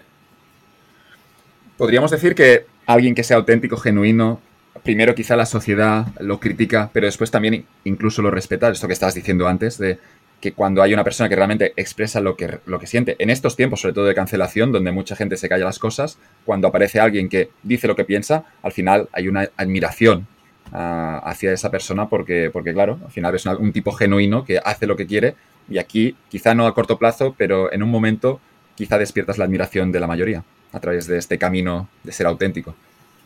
Sí, y independientemente de si la despiertas o no, eh, para mí, éticamente, es una vida mejor vivida. Yo creo que la, vida mejor vivida es la nuestra, y la nuestra llevado al extremo, con todo el peso de la palabra. Vivir como tú realmente quieres vivir. Hay, otras, hay, hay, muchas teorías, ¿eh? uno puede pensar distinto. No puede creer que no importa lo, no importa lo que yo quiera, importa lo que yo debo y tenga una, ética más obligada, más sacrificada eh, y distinta. Pero para mí, independientemente de que luego se te valore o no, eh, es algo con lo que yo me iría a dormir tranquilo cada noche. Siguiendo con los personajes de la novela, me decías el nombre de Humor Jones, que era, me decías que era uno de tus personajes favoritos eh, y uno de los hombres más sabios. Ah, así que te quería preguntar qué encuentras en ese personaje también fascinante de la novela que se, que se ría de sí mismo, Joan. A mí me, parece la, gente que es capaz... fíjate que te comentaba, creo que empezábamos el, la charla hablando de que el humor requiere a veces de la falta de empatía, ¿no? Del desapego, de, ser capaz de coger distancia. John se ríe de sí mismo. se ríe los principales vituperios de la, de la raza de los afroamericanos de, los, de la Nueva del, del año 1960 los hace él mismo. no son hechos por blancos, se los, se los dice él a sí mismo. Eh, me parece brillante. Al final, eh, si, si, si, desprenderse de la rueda de, la fortuna y desprenderse de aquello que está, de, que, desprenderse de aquello que no está bajo tu control, es el primer paso, desde luego, el, el, el expertise máximo, el siguiente es, no solo no me preocupo por ello, sino que me lo tomo con humor, soy capaz de reírme, de, mi infortunio, de mi desgracia, ¿no? Y esto es lo que veo en Jones, que además, curiosamente, es, un analfabeto. En el libro se le presenta como una, persona analfabeta. Eh, es muy interesante que él, él, él, achaca todos sus males a, no estar especializado, que también es muy vigente a, día de hoy. Él dice, un, hombre de color, digo de color porque eh, en, la, jerga de Jones es, es, un hombre de color sin especialidad en esta vida, no, en esta sociedad no puedo hacer nada. Y oye, es otra frase que, es bastante vigente a día de hoy. ¿eh? Es verdad que la especialización. Abrimos otro debate interesante. Si hay que especializarse o no, si hay que tener ese perfil polivalente. Y yo creo que también aquí, es que tampoco lo tengo claro, es, daría para otra hora. Sí, yo, yo creo en la polivalencia a nivel vital. Honestamente lo creo. Creo que, es una mejor alternativa el ser capaz de, tener influencias de distintas disciplinas, distintos campos, buscar las sinergias y aprender de todo ello. Pero es verdad que el, mundo laboral también premia la especialización. También la premia lo podemos llevar hasta el deporte. Yo soy muy fan también de la NBA. La NBA ahora en el baloncesto eh, tenemos roles cada vez más concretos para los jugadores. Y ha llegado hasta ahí ha llegado hasta el deporte, que es un sitio que no, imaginaba que pudiera llegar. En el caso de Jones, em, eso que decías de, esa, fortaleza de, reírse de uno mismo, yo, creo que lo bueno al final es que también desarmas a los enemigos. Como ya te estás, también te, estás tú, ya de algún modo estás diciendo lo que aquí lo que hay, los enemigos se quedan ya sin también, sin, no pueden atacarte, claramente. Sí, esto sirve también para discutir. ¿eh? Cuando vas a discutir, si tu alegato empieza diciendo todo lo malo que te puedan decir sobre ti mismo, a partir de ahí los tienes ganados ya. Todo, todo lo demás es, es tuyo. Y sí, es, es una muy buena es, una muy buena filosofía de vida al final. Es que si, si, si tú eres consciente de tu situación, si tú eres capaz de reconocer tus errores, tus faltas de más, si tú eres capaz de reírte de ellas, estarás poco expuesto a la opinión de los demás y al daño que otros puedan hacerte con sus, con sus comentarios, etc.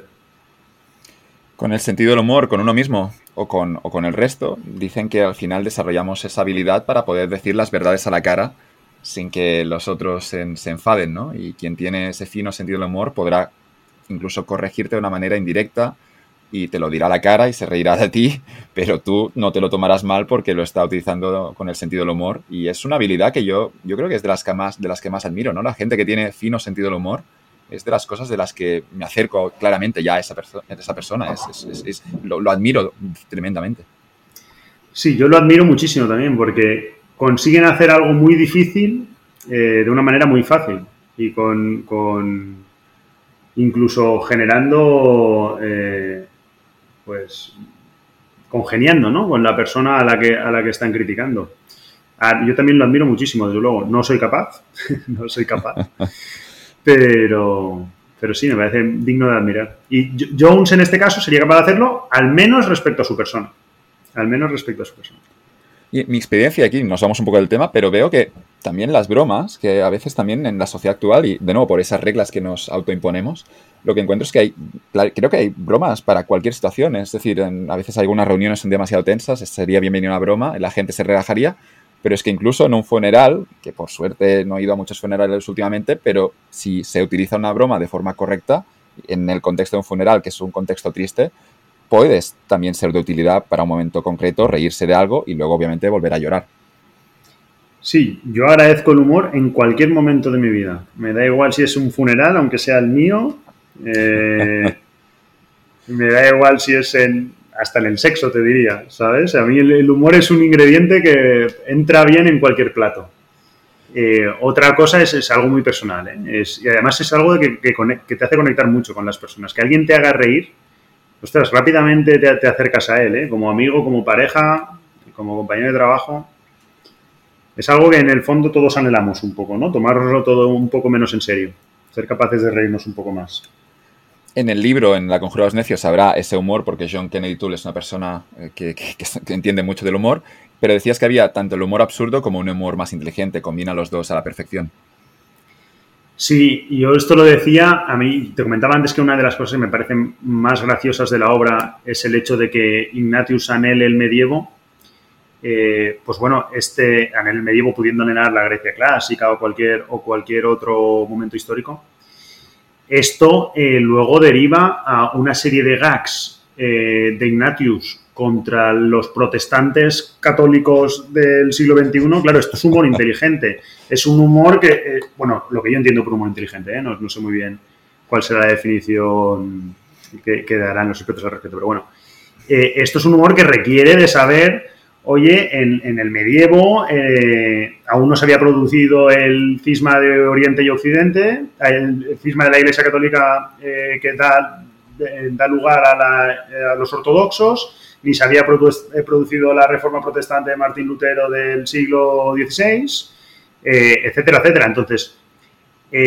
está muy, es muy congruente con el hecho de que Ignatius anhele el medievo y el, la Iglesia Católica Apostólica Romana el hecho de que se meta con los eh, protestantes y pueda llamar, bueno, no, no, es el caso, pero vaya llamando a la gente fariseos y judíos, etcétera, ¿sabes? Eh, a esto me refiero con, el humor inteligente de la obra. es, algo, es un, humor muy bien hilado, ¿sabes? Que acompaña toda la historia y la, la entreteje muy bien. Es, es, cierto y, de nuevo, ya si no lo estamos, bueno, yo creo que estamos animando a la gente a leer, a comprar el libro si no lo han hecho, pero, pero es que de verdad, es que yo creo que es un libro que, bueno, sí que es cierto que algunas personas, eso que, decíamos antes, puede puede despertar cierto rechazo y eso también lo tiene porque es una obra muy, muy auténtica y muy, muy intensa, pero yo creo que a la mayoría, si, si compran ese libro, yo creo que no se van a arrepentir. Y bueno, si no te gusta, siempre lo puedes regalar. Además funcionará, como regalo funcionará. Es muy buen regalo, es muy buen regalo. Es un regalo, además, regalar un libro aquí también es esos regalos que cuesta poco dinero, por 15 euros puedes regalar un libro a un amigo y es un regalo que tiene que leerlo claramente, pero si lo lee, es un regalo que después se acuerdan. Tú me, tú me, me diste este libro que era divertidísimo y te lo agradecerán toda la vida por un precio muy pequeñito. Aquí ya hablo como economista, que me gusta maximizar, pero un libro es de los mejores regalos si es un buen libro y si está bien pensado y encaja con esa persona. Claro, hay que hacer ese esfuerzo, por eso dicen que los regalos son más complejos a veces. Sí, eh, y es un regalo muy personal, ¿no? Eh, muchas veces el problema que tenemos con los regalos es que son todos genéricos. Una pulsera, te dan una tarjeta Amazon, sí, pero puedes dar una tarjeta de Navidad Amazon de 50 el sumum, del, el sumum de lo genérico, claro, no, ni elijo. Te doy la posibilidad de... Lo bonito del regalo dicen, yo no sé, soy experto, pero dicen que es claro, no es tanto lo que cuesta, sino la idea de que alguien se ha esforzado en pensar qué es lo que te gustaría. Claro, una tarjeta regalo de Amazon te están diciendo como, bueno, aquí tienes dinero y no me preocupas mucho. Pero bueno, no, no queremos tampoco que alguien se lleve una decepción con una abuela, con un tío, con, con un padre. Quizás tu padre tenía poco tiempo y ha optado por esa opción, no queríamos generar ese conflicto. No, seamos hipócritas, muchas veces lo agradeces. Muchas veces agradeces más la tarjeta regalo que el par de calcetines de Tommy Hilfiger que no te gustaban nada del corte inglés, ¿sabes? Bueno, en las, bodas ya ponen el número de cuenta y ya haces transferencia cuando, bueno, había bodas, ya no se hace mucho al menos de las que he ido las últimas, pero, pero había ese regalo, ¿no? Ese regalo genuino que tú regalabas a los que se casaban. Ahora ya te pone el número de cuenta y transferencia de 200 Eso sí que es honestidad y autenticidad. Eh, una invitación de boda con, con el número de cuenta. Pero sí, al final es práctico. Claro, claro. No sé, es que al final da miedo un poco de hablar de estos temas porque al final criticamos, y está bien que critiquemos, y me apunto siempre a criticar, pero es lo típico que al final tú, dentro de dos años, tres años, vamos a cometer esos errores, seguro también. Te lo puedo asegurar. Que voy a participar de eso, te lo puedo asegurar. Y en particular de poner mi número de cuenta en la invitación de boda, de ese, de más que ninguno. es que lo puedo asegurar vamos a hacer el argumento contrario, es que hay unos regalos de mierda, joder. Es que claro, ahora estoy pensando de que, claro, porque ¿cómo, ¿cómo, no van a poner el número de cuentas si, si te regalan ahí una cosa que es horrible? la vajilla, ¿no? Lo típico era el regalo de la vajilla, creo. Creo que salías de la boda con vajilla, con Thermomix. Bueno, pero esto, pero esto todavía tiene utilidad, ¿no? Al menos tienes esa vajilla, no sé, de porcelana, bueno, tampoco la sacarás mucho, pero es que, hay regalos, regalos horribles, ¿no? Yo he visto un cuadro ahí de los que se casaban con sus caras. ¿Dónde vas a colgar ese cuadro? Y luego tienes la vista en casa. Si no tienes el cuadro colgado, quizás se lo toman mal. Esos regalos, claro, son, son los, es un son regalos del diablo, ¿no? así que, nada, hemos criticado, pero criticaremos también a, la otra parte, así que final número de cuenta y mejor para todos, ¿no? Sí, al final tenemos críticas para todos, ¿no? Incluso para nosotros mismos, porque en, uno o en otro lado vamos a encajar. Se nos está pegando lo de Ignatius y también un poco lo de Jones porque nos podemos reír de nosotros, pero, pero veo que la influencia de Ignatius es grande porque Ignatius te lleva a cargártelo todo. Sí, te lleva a cuestionarlo. Es, una invitación al contrapunto a la cuestión de todo lo que lo que das por sentado. Todo aquello que entendemos como normalidad y que entendemos como bueno. Es por eso que es una lectura muy interesante también a, efectos de reflexión. Hay dos personajes capitales que todavía no hemos mencionado. Eh, uno es el de Mirna, no es exactamente la novia, es, es, una amiga, pero parece que ha habido también algún intercambio sexual, así que en algún momento se habla de, no sé si de exnovia. Y después también estaría el de la madre. Podemos empezar con el de Mirna. En el caso de Mirna, Ignatius tiene también una correspondencia que es divertidísima. Em, no sé exactamente cómo, no, llegué a entender nunca cuál era la relación, pero bueno, claramente Mirna tiene interés en ese personaje que es Ignatius y quiere también desarrollarlo un poco a su manera y veremos que hay unos, intercambios también, unas cartas divertidísimas. Sí, sí, es como el alter ego ¿no? de Ignatius. Es como el alter ego. Comparten cosas y son muy distintos en otras. Es una, una joven con la que Ignatius comparte años en la universidad, creo. ¿No? Los dos juntos terrorizaban a uno de los profesores de la universidad. A uno de los profesores. Esa, es, de las que me hacen reír a mí. el tema con el profesor. Que tú fuiste el profesor de universidad, ¿no? el profesor lo recuerda, claro. Sí, sí. Tú, eh, eh, tú, precisamente tú eres profesor de la universidad, ¿no? Te lo puedes llevar a... No, no, no, he tenido ningún Ignatius ni a ninguna Mirna, pero es que ese profesor tiene un trauma. Es bueno, es divertísimo, no es divertido que tengas un trauma. Pero es que lo cuenta, claro, es una novela, por eso te puedes reír. Pero es que tiene un trauma el pobre hombre con el hecho de que todavía recuerda a Ignatius y a Mirna que pasaron por su clase y han transcurrido quizá 10 años, pero todavía ese hombre no ha podido olvidarlo y sigue sufriendo por ello. sin olvidar el sabotaje que le hacían esa banda, ese par de vándalos, ¿no? Eh, de bárbaros, creo que les llama bárbaros en el, en el, libro, ese par de bárbaros que asaltan su clase como si fuera Roma, ¿no? Eh, pues sí, sí, eh, es, es, un personaje que acompaña a Ignatius toda la obra, que, que da lugar a, a, muchas de las cosas que luego Ignatius hace. Cuando Ignatius hace, realiza el motín este que hablábamos antes, lo realiza por, un, por una lucha eh, orgullosa con Mirna, que es esta chica que hablamos, a la que pretende demostrarla, pretende demostrarle que, que él es un mejor revolucionario que ella que es algo muy curioso porque Ignatius compite ahí, eh, compite ahí a algo que no le sale de manera, o sea, que no le sale natural, que no encaja en su personaje. Si algo es Ignatius, más que revolucionario, es reaccionario. O más que reaccionario, incluso diría involucionista.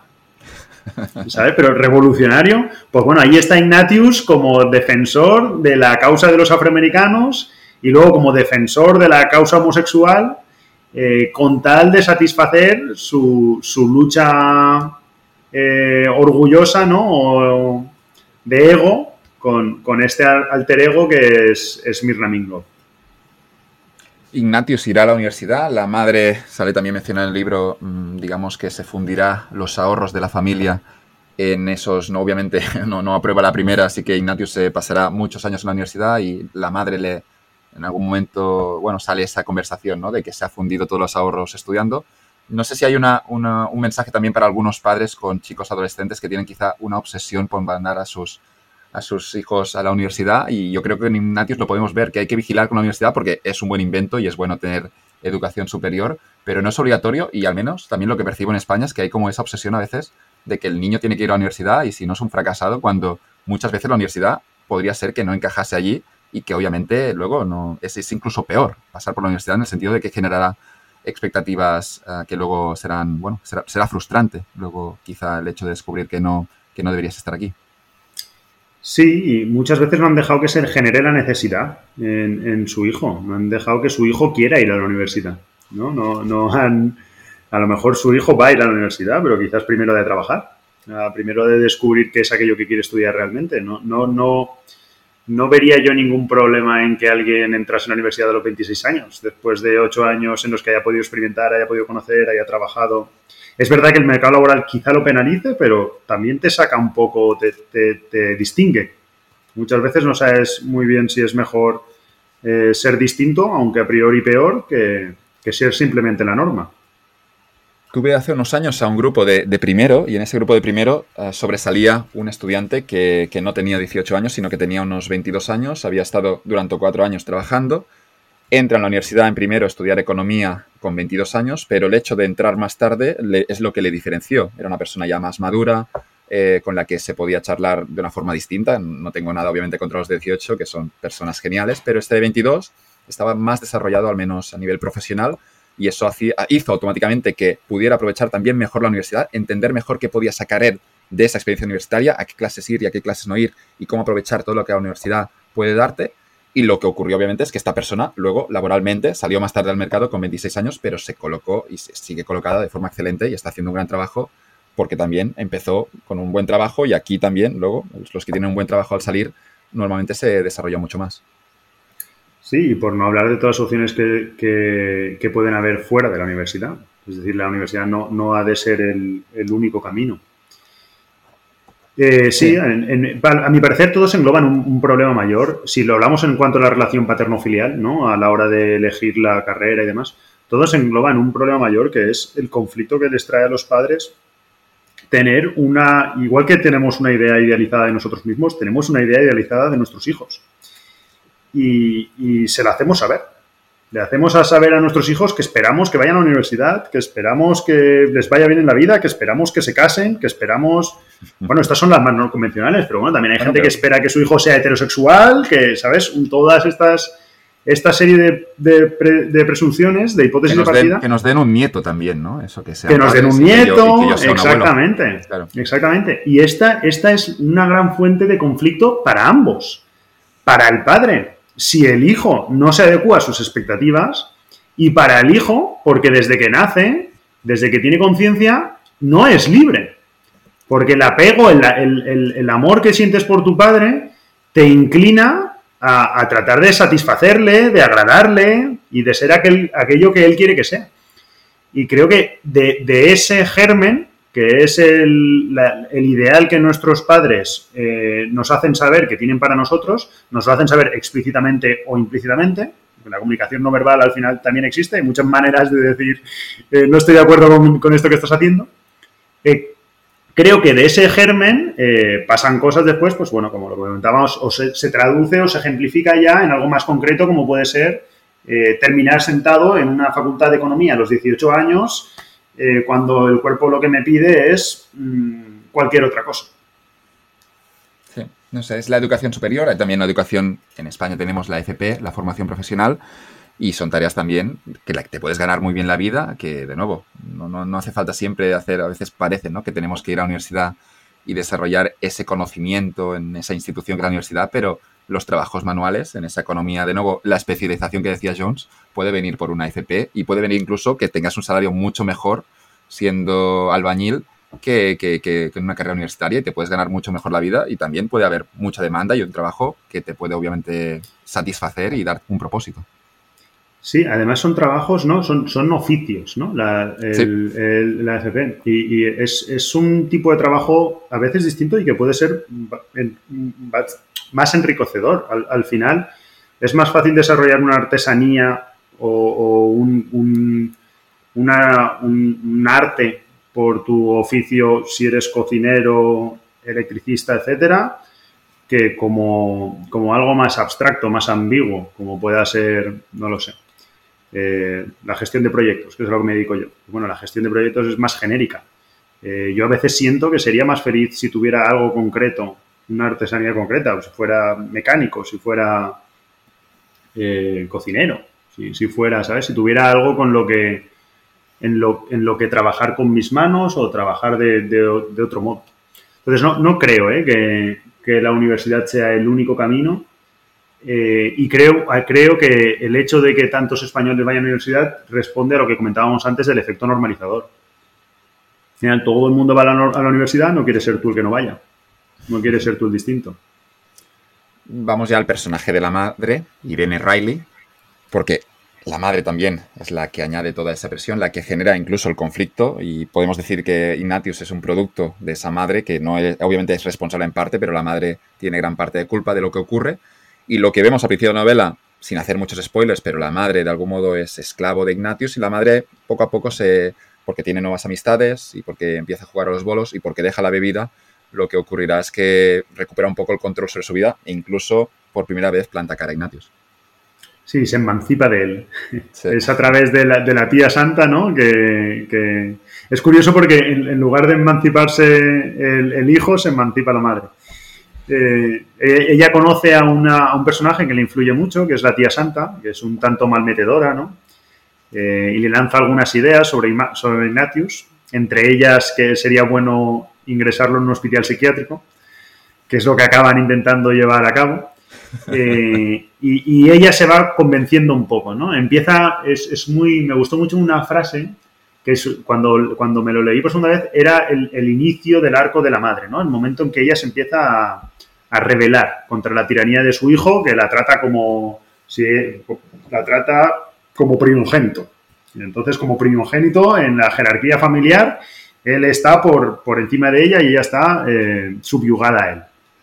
Eh, pues empieza a, a revelar cuando Santa le, dice, en la tía Santa esta que comentamos, le dice en su cocina, al cuerno con Ignatius o al diablo con Ignatius.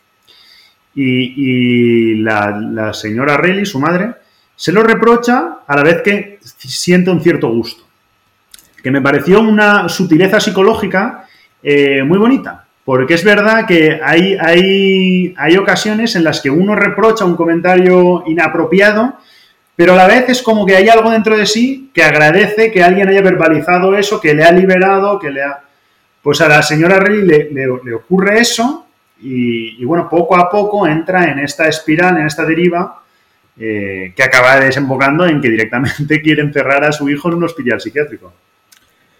En cualquier caso, al principio del libro lo que vemos es que la señora Rayleigh está atrapada Y luego hay esa parte interesante aquí, que aquí no somos psicólogos y no sé si deberíamos opinar, pero ya de perdidos al río, da igual, nos metemos en todo.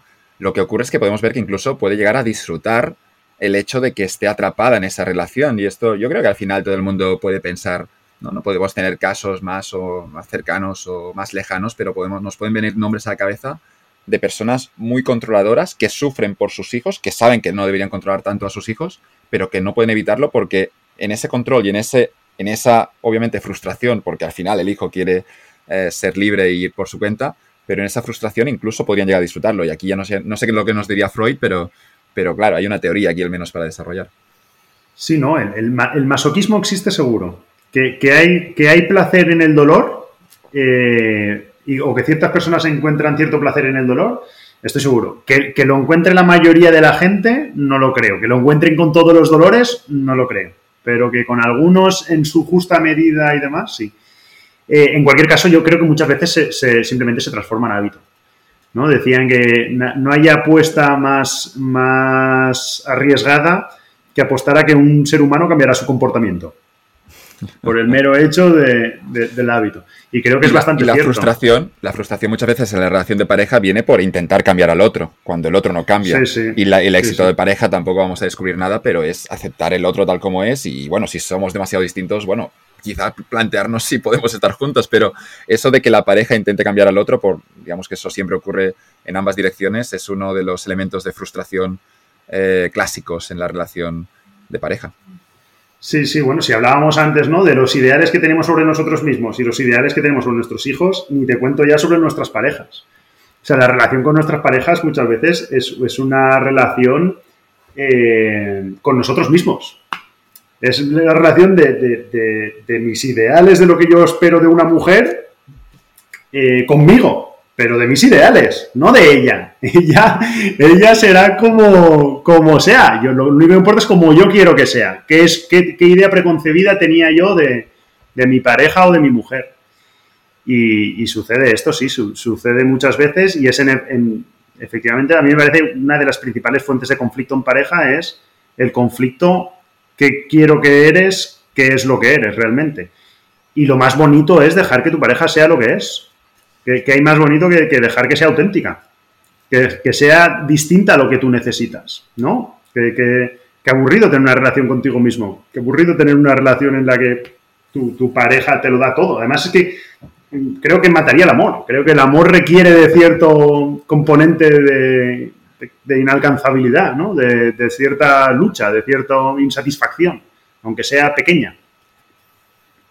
Y con los años, ¿no? Cuando ves a gente que ha estado 40 años, 50 años casados con la misma persona, puedes ver, ¿no? De que obviamente no son la misma, no son idénticos y, seguramente ha funcionado por eso, ¿no? Porque han aprendido a, incluso las cosas, los defectos, lo que antes te sacaba de quicio, han aprendido a incluso a quererlo.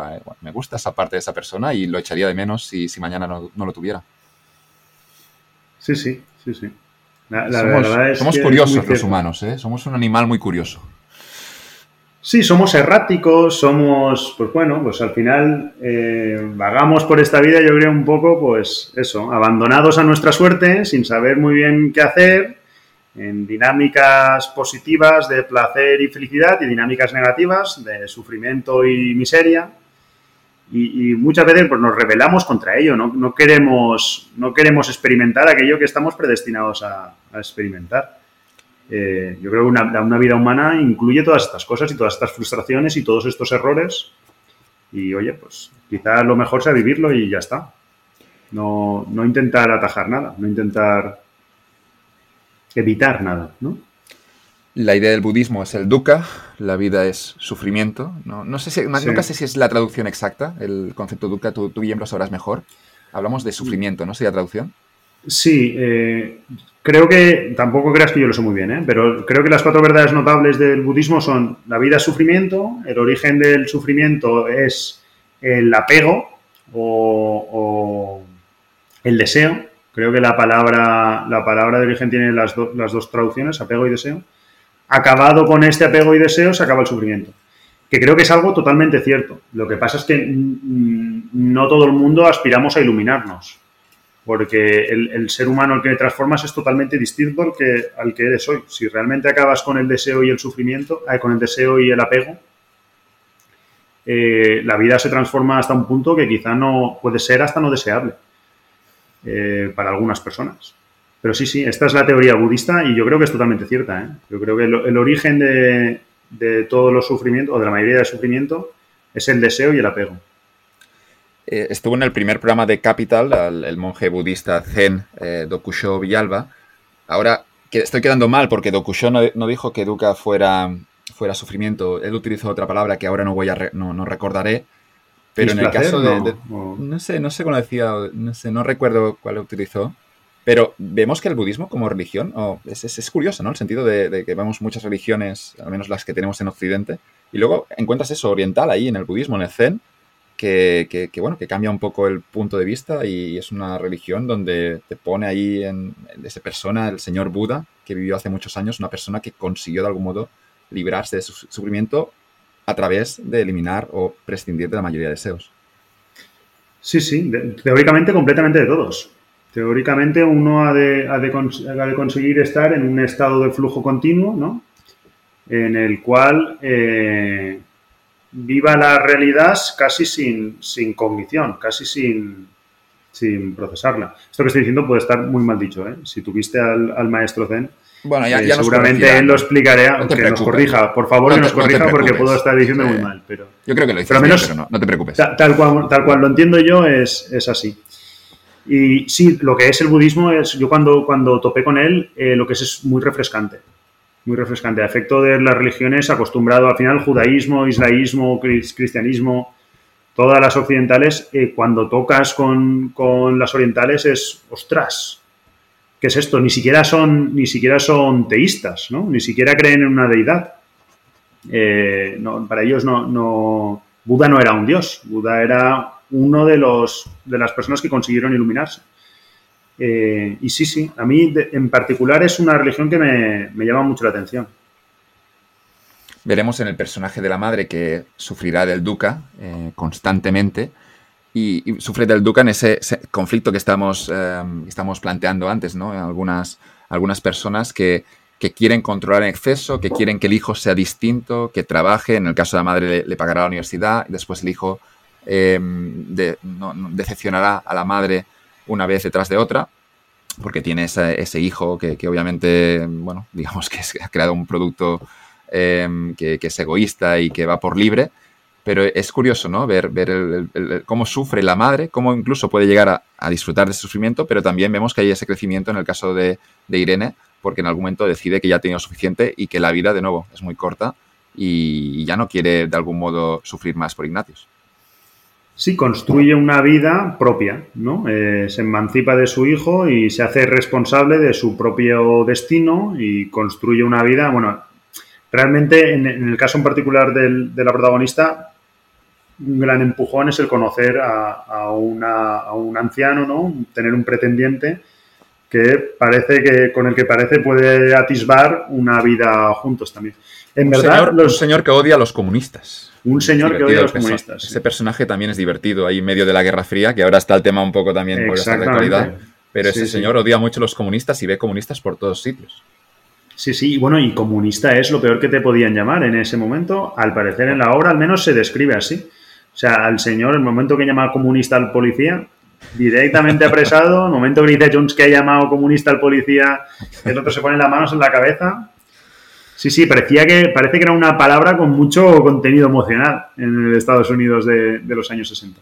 Pero bueno, lo que te comentaba es los, los deseos de, Irene Regui, de la madre Ignatius para con Ignatius, realmente son muy humildes. Al final lo único que aspira es que su hijo trabaje y sea una persona normativa y convencional. Es decir, no, no es que sea culpable de esperar eh, algo exagerado de su hijo. Es simplemente que su hijo no es así. Y el problema que ella tiene es que su hijo es auténtico y no piensa ser nada que no sea.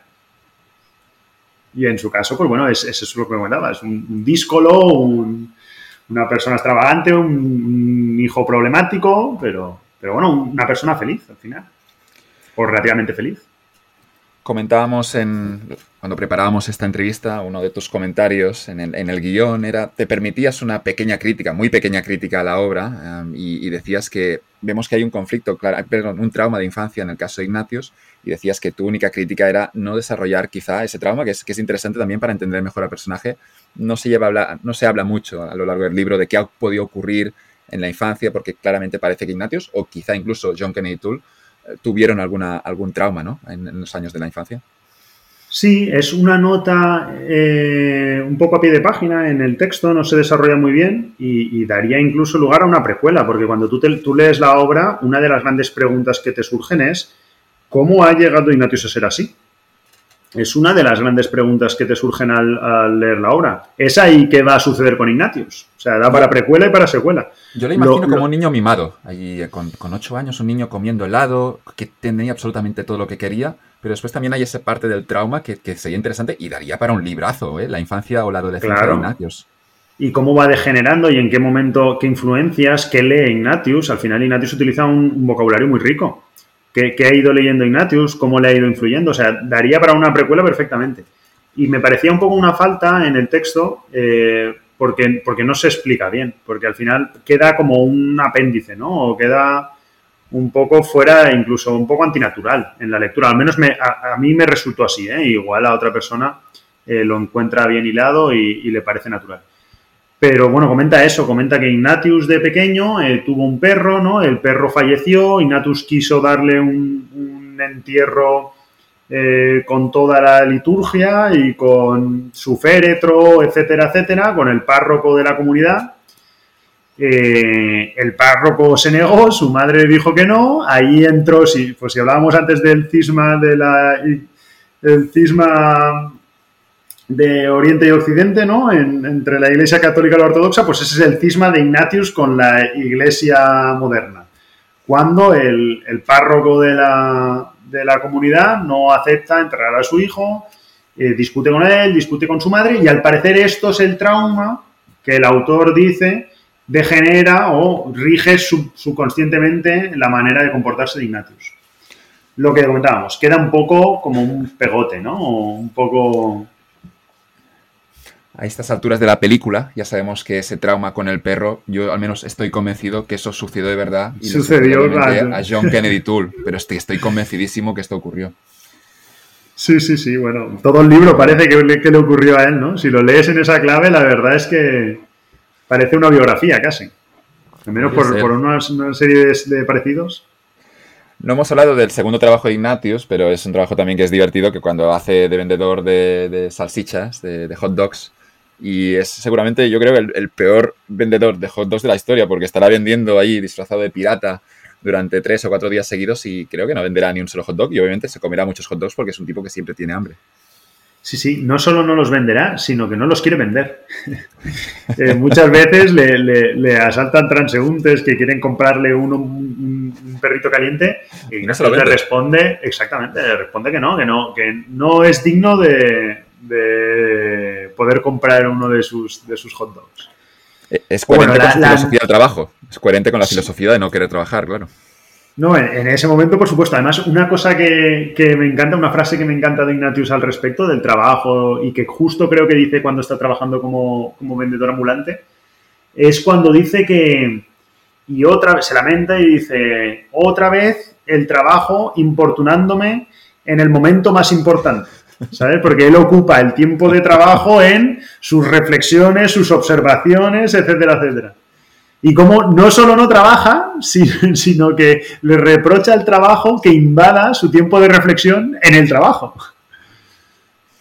Pero bueno, sí. Y es una sensación que hemos, tenido muchos, ¿no? Que el hecho de que trabajar o que el trabajo sea demasiado intenso no, no te permite vivir tu vida o como debería ser tu verdadera vida. Sí, yo, yo lo siento ahora mismo, la siento muchísimo. El otro día pensaba y digo, ostras, claro, es que en mi trabajo no tengo la posibilidad de, de desconcentrarme, de evadirme, solo por el ritmo frenético al, al que estoy sometido.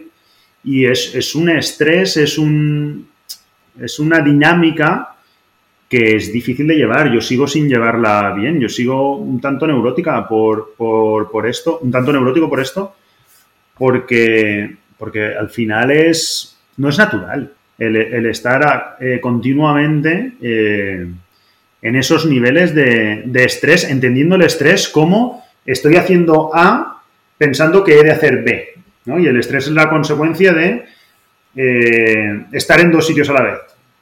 Estar ejecutando una tarea en el presente, angustiado ya por si no vas a tener tiempo de ejecutar una tarea futura. Y, a veces yo anhelo o, creo que valoramos poco ese tipo de trabajo, que al final todo el mundo lo, cambiamos por salario. Luego cuando hacemos la, relación coste-beneficio, todo el mundo prefiere un trabajo mejor remunerado, eh, pese a que implique todas estas cosas. Pero creo que valoramos la poco trampa. lo que es un trabajo. La, palabra es trampa, ¿no? Es una trampa esto. Sí, bueno, es, es el trade-off, es el intercambio que, que tú aceptas. Que te parezca trampa o no, depende de cómo tú enfoques tu vida. Eh, yo sospecho que a veces no sale nada rentable. Lo sospecho. También es verdad que yo empecé cuando, cuando tenía 16 años tal, trabajaba de camarero. También es verdad que eh, no sé si volviera a trabajar de camarero ahora mismo, igual lo tengo un poco idealizado o lo tengo un poco... Pero sentía el tiempo de trabajo como un, tiempo eh, más feliz, al final, más feliz.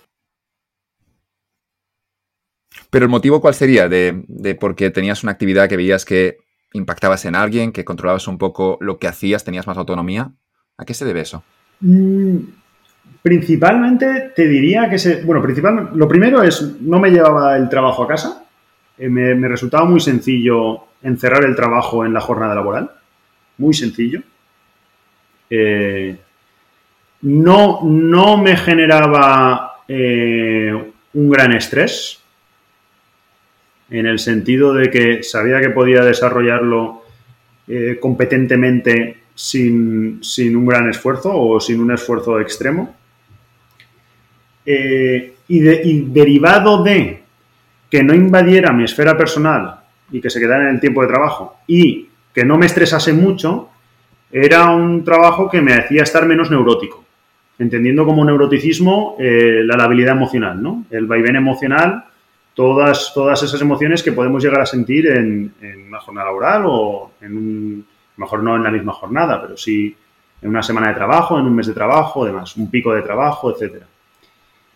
Eh, y, he experimentado, justo ahora aquí he experimentado un poco lo contrario, porque aquí se ha dado la situación de que tengo mucho más tiempo, porque tengo la familia y amigos mucho más lejos, eh, y el trabajo de manera natural ha invadido más mi esfera privada solo porque la esfera privada estaba más libre, ¿no?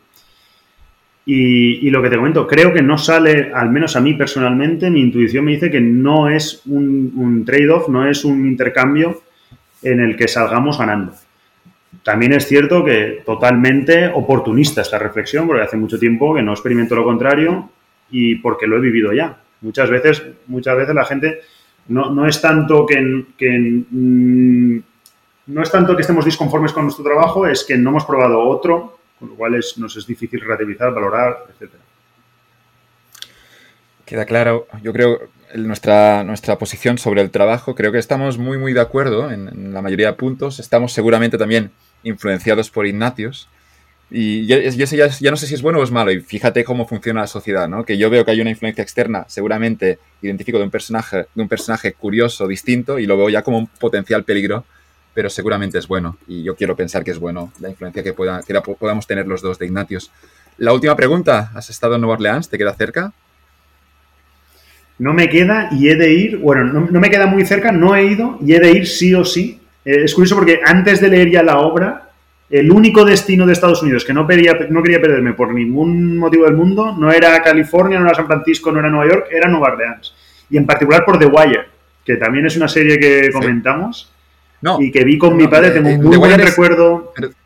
Pero, The Wire es Baltimore, ¿no? Es, es Trem, la segunda de The Wire es Baltimore, exactamente. De The Wire llegué a Tremé y por Tremé es por la que, perdona, The Wire, es que The Wire es la serie. Realmente la, la serie para mí buena, buena es The Wire pero, pero tú ves Tremé y con el jazz y demás te enamoras de. Y con la gente, ¿no? Es la Nueva Orleans post-Katrina y demás. Te enamoras de Nueva Orleans. Y sí, sí, vamos, tengo muchísimas ganas de ir, muchísimas ganas. Bueno, Guillem, ya, compartirás información cuando finalmente vayas y los sitios para el Mardi Gras, dicen, ¿no? Que es una locura y hay esa fiesta durante una semana entera, pero no sé ya si el Mardi Gras, yo creo que quizá ya, ya ha pasado, ¿no? No sé si es en febrero. Ya ha sido, sí, sí, ya ha sido. Creo que es en febrero, exactamente. Bueno, para el año que viene.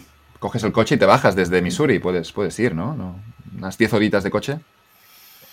10 horitas de coche, sí. Bueno, un buen trayecto. Da para reflexionar, ¿no? Hablábamos antes de, la introspección y la procrastinación. Pues bueno, 10 horas de coche. O para escuchar un buen podcast. O en silencio, sin escuchar nada. O en silencio. O en silencio. Eso es un reto, ¿eh? 10 horas de coche en silencio, eso es un reto.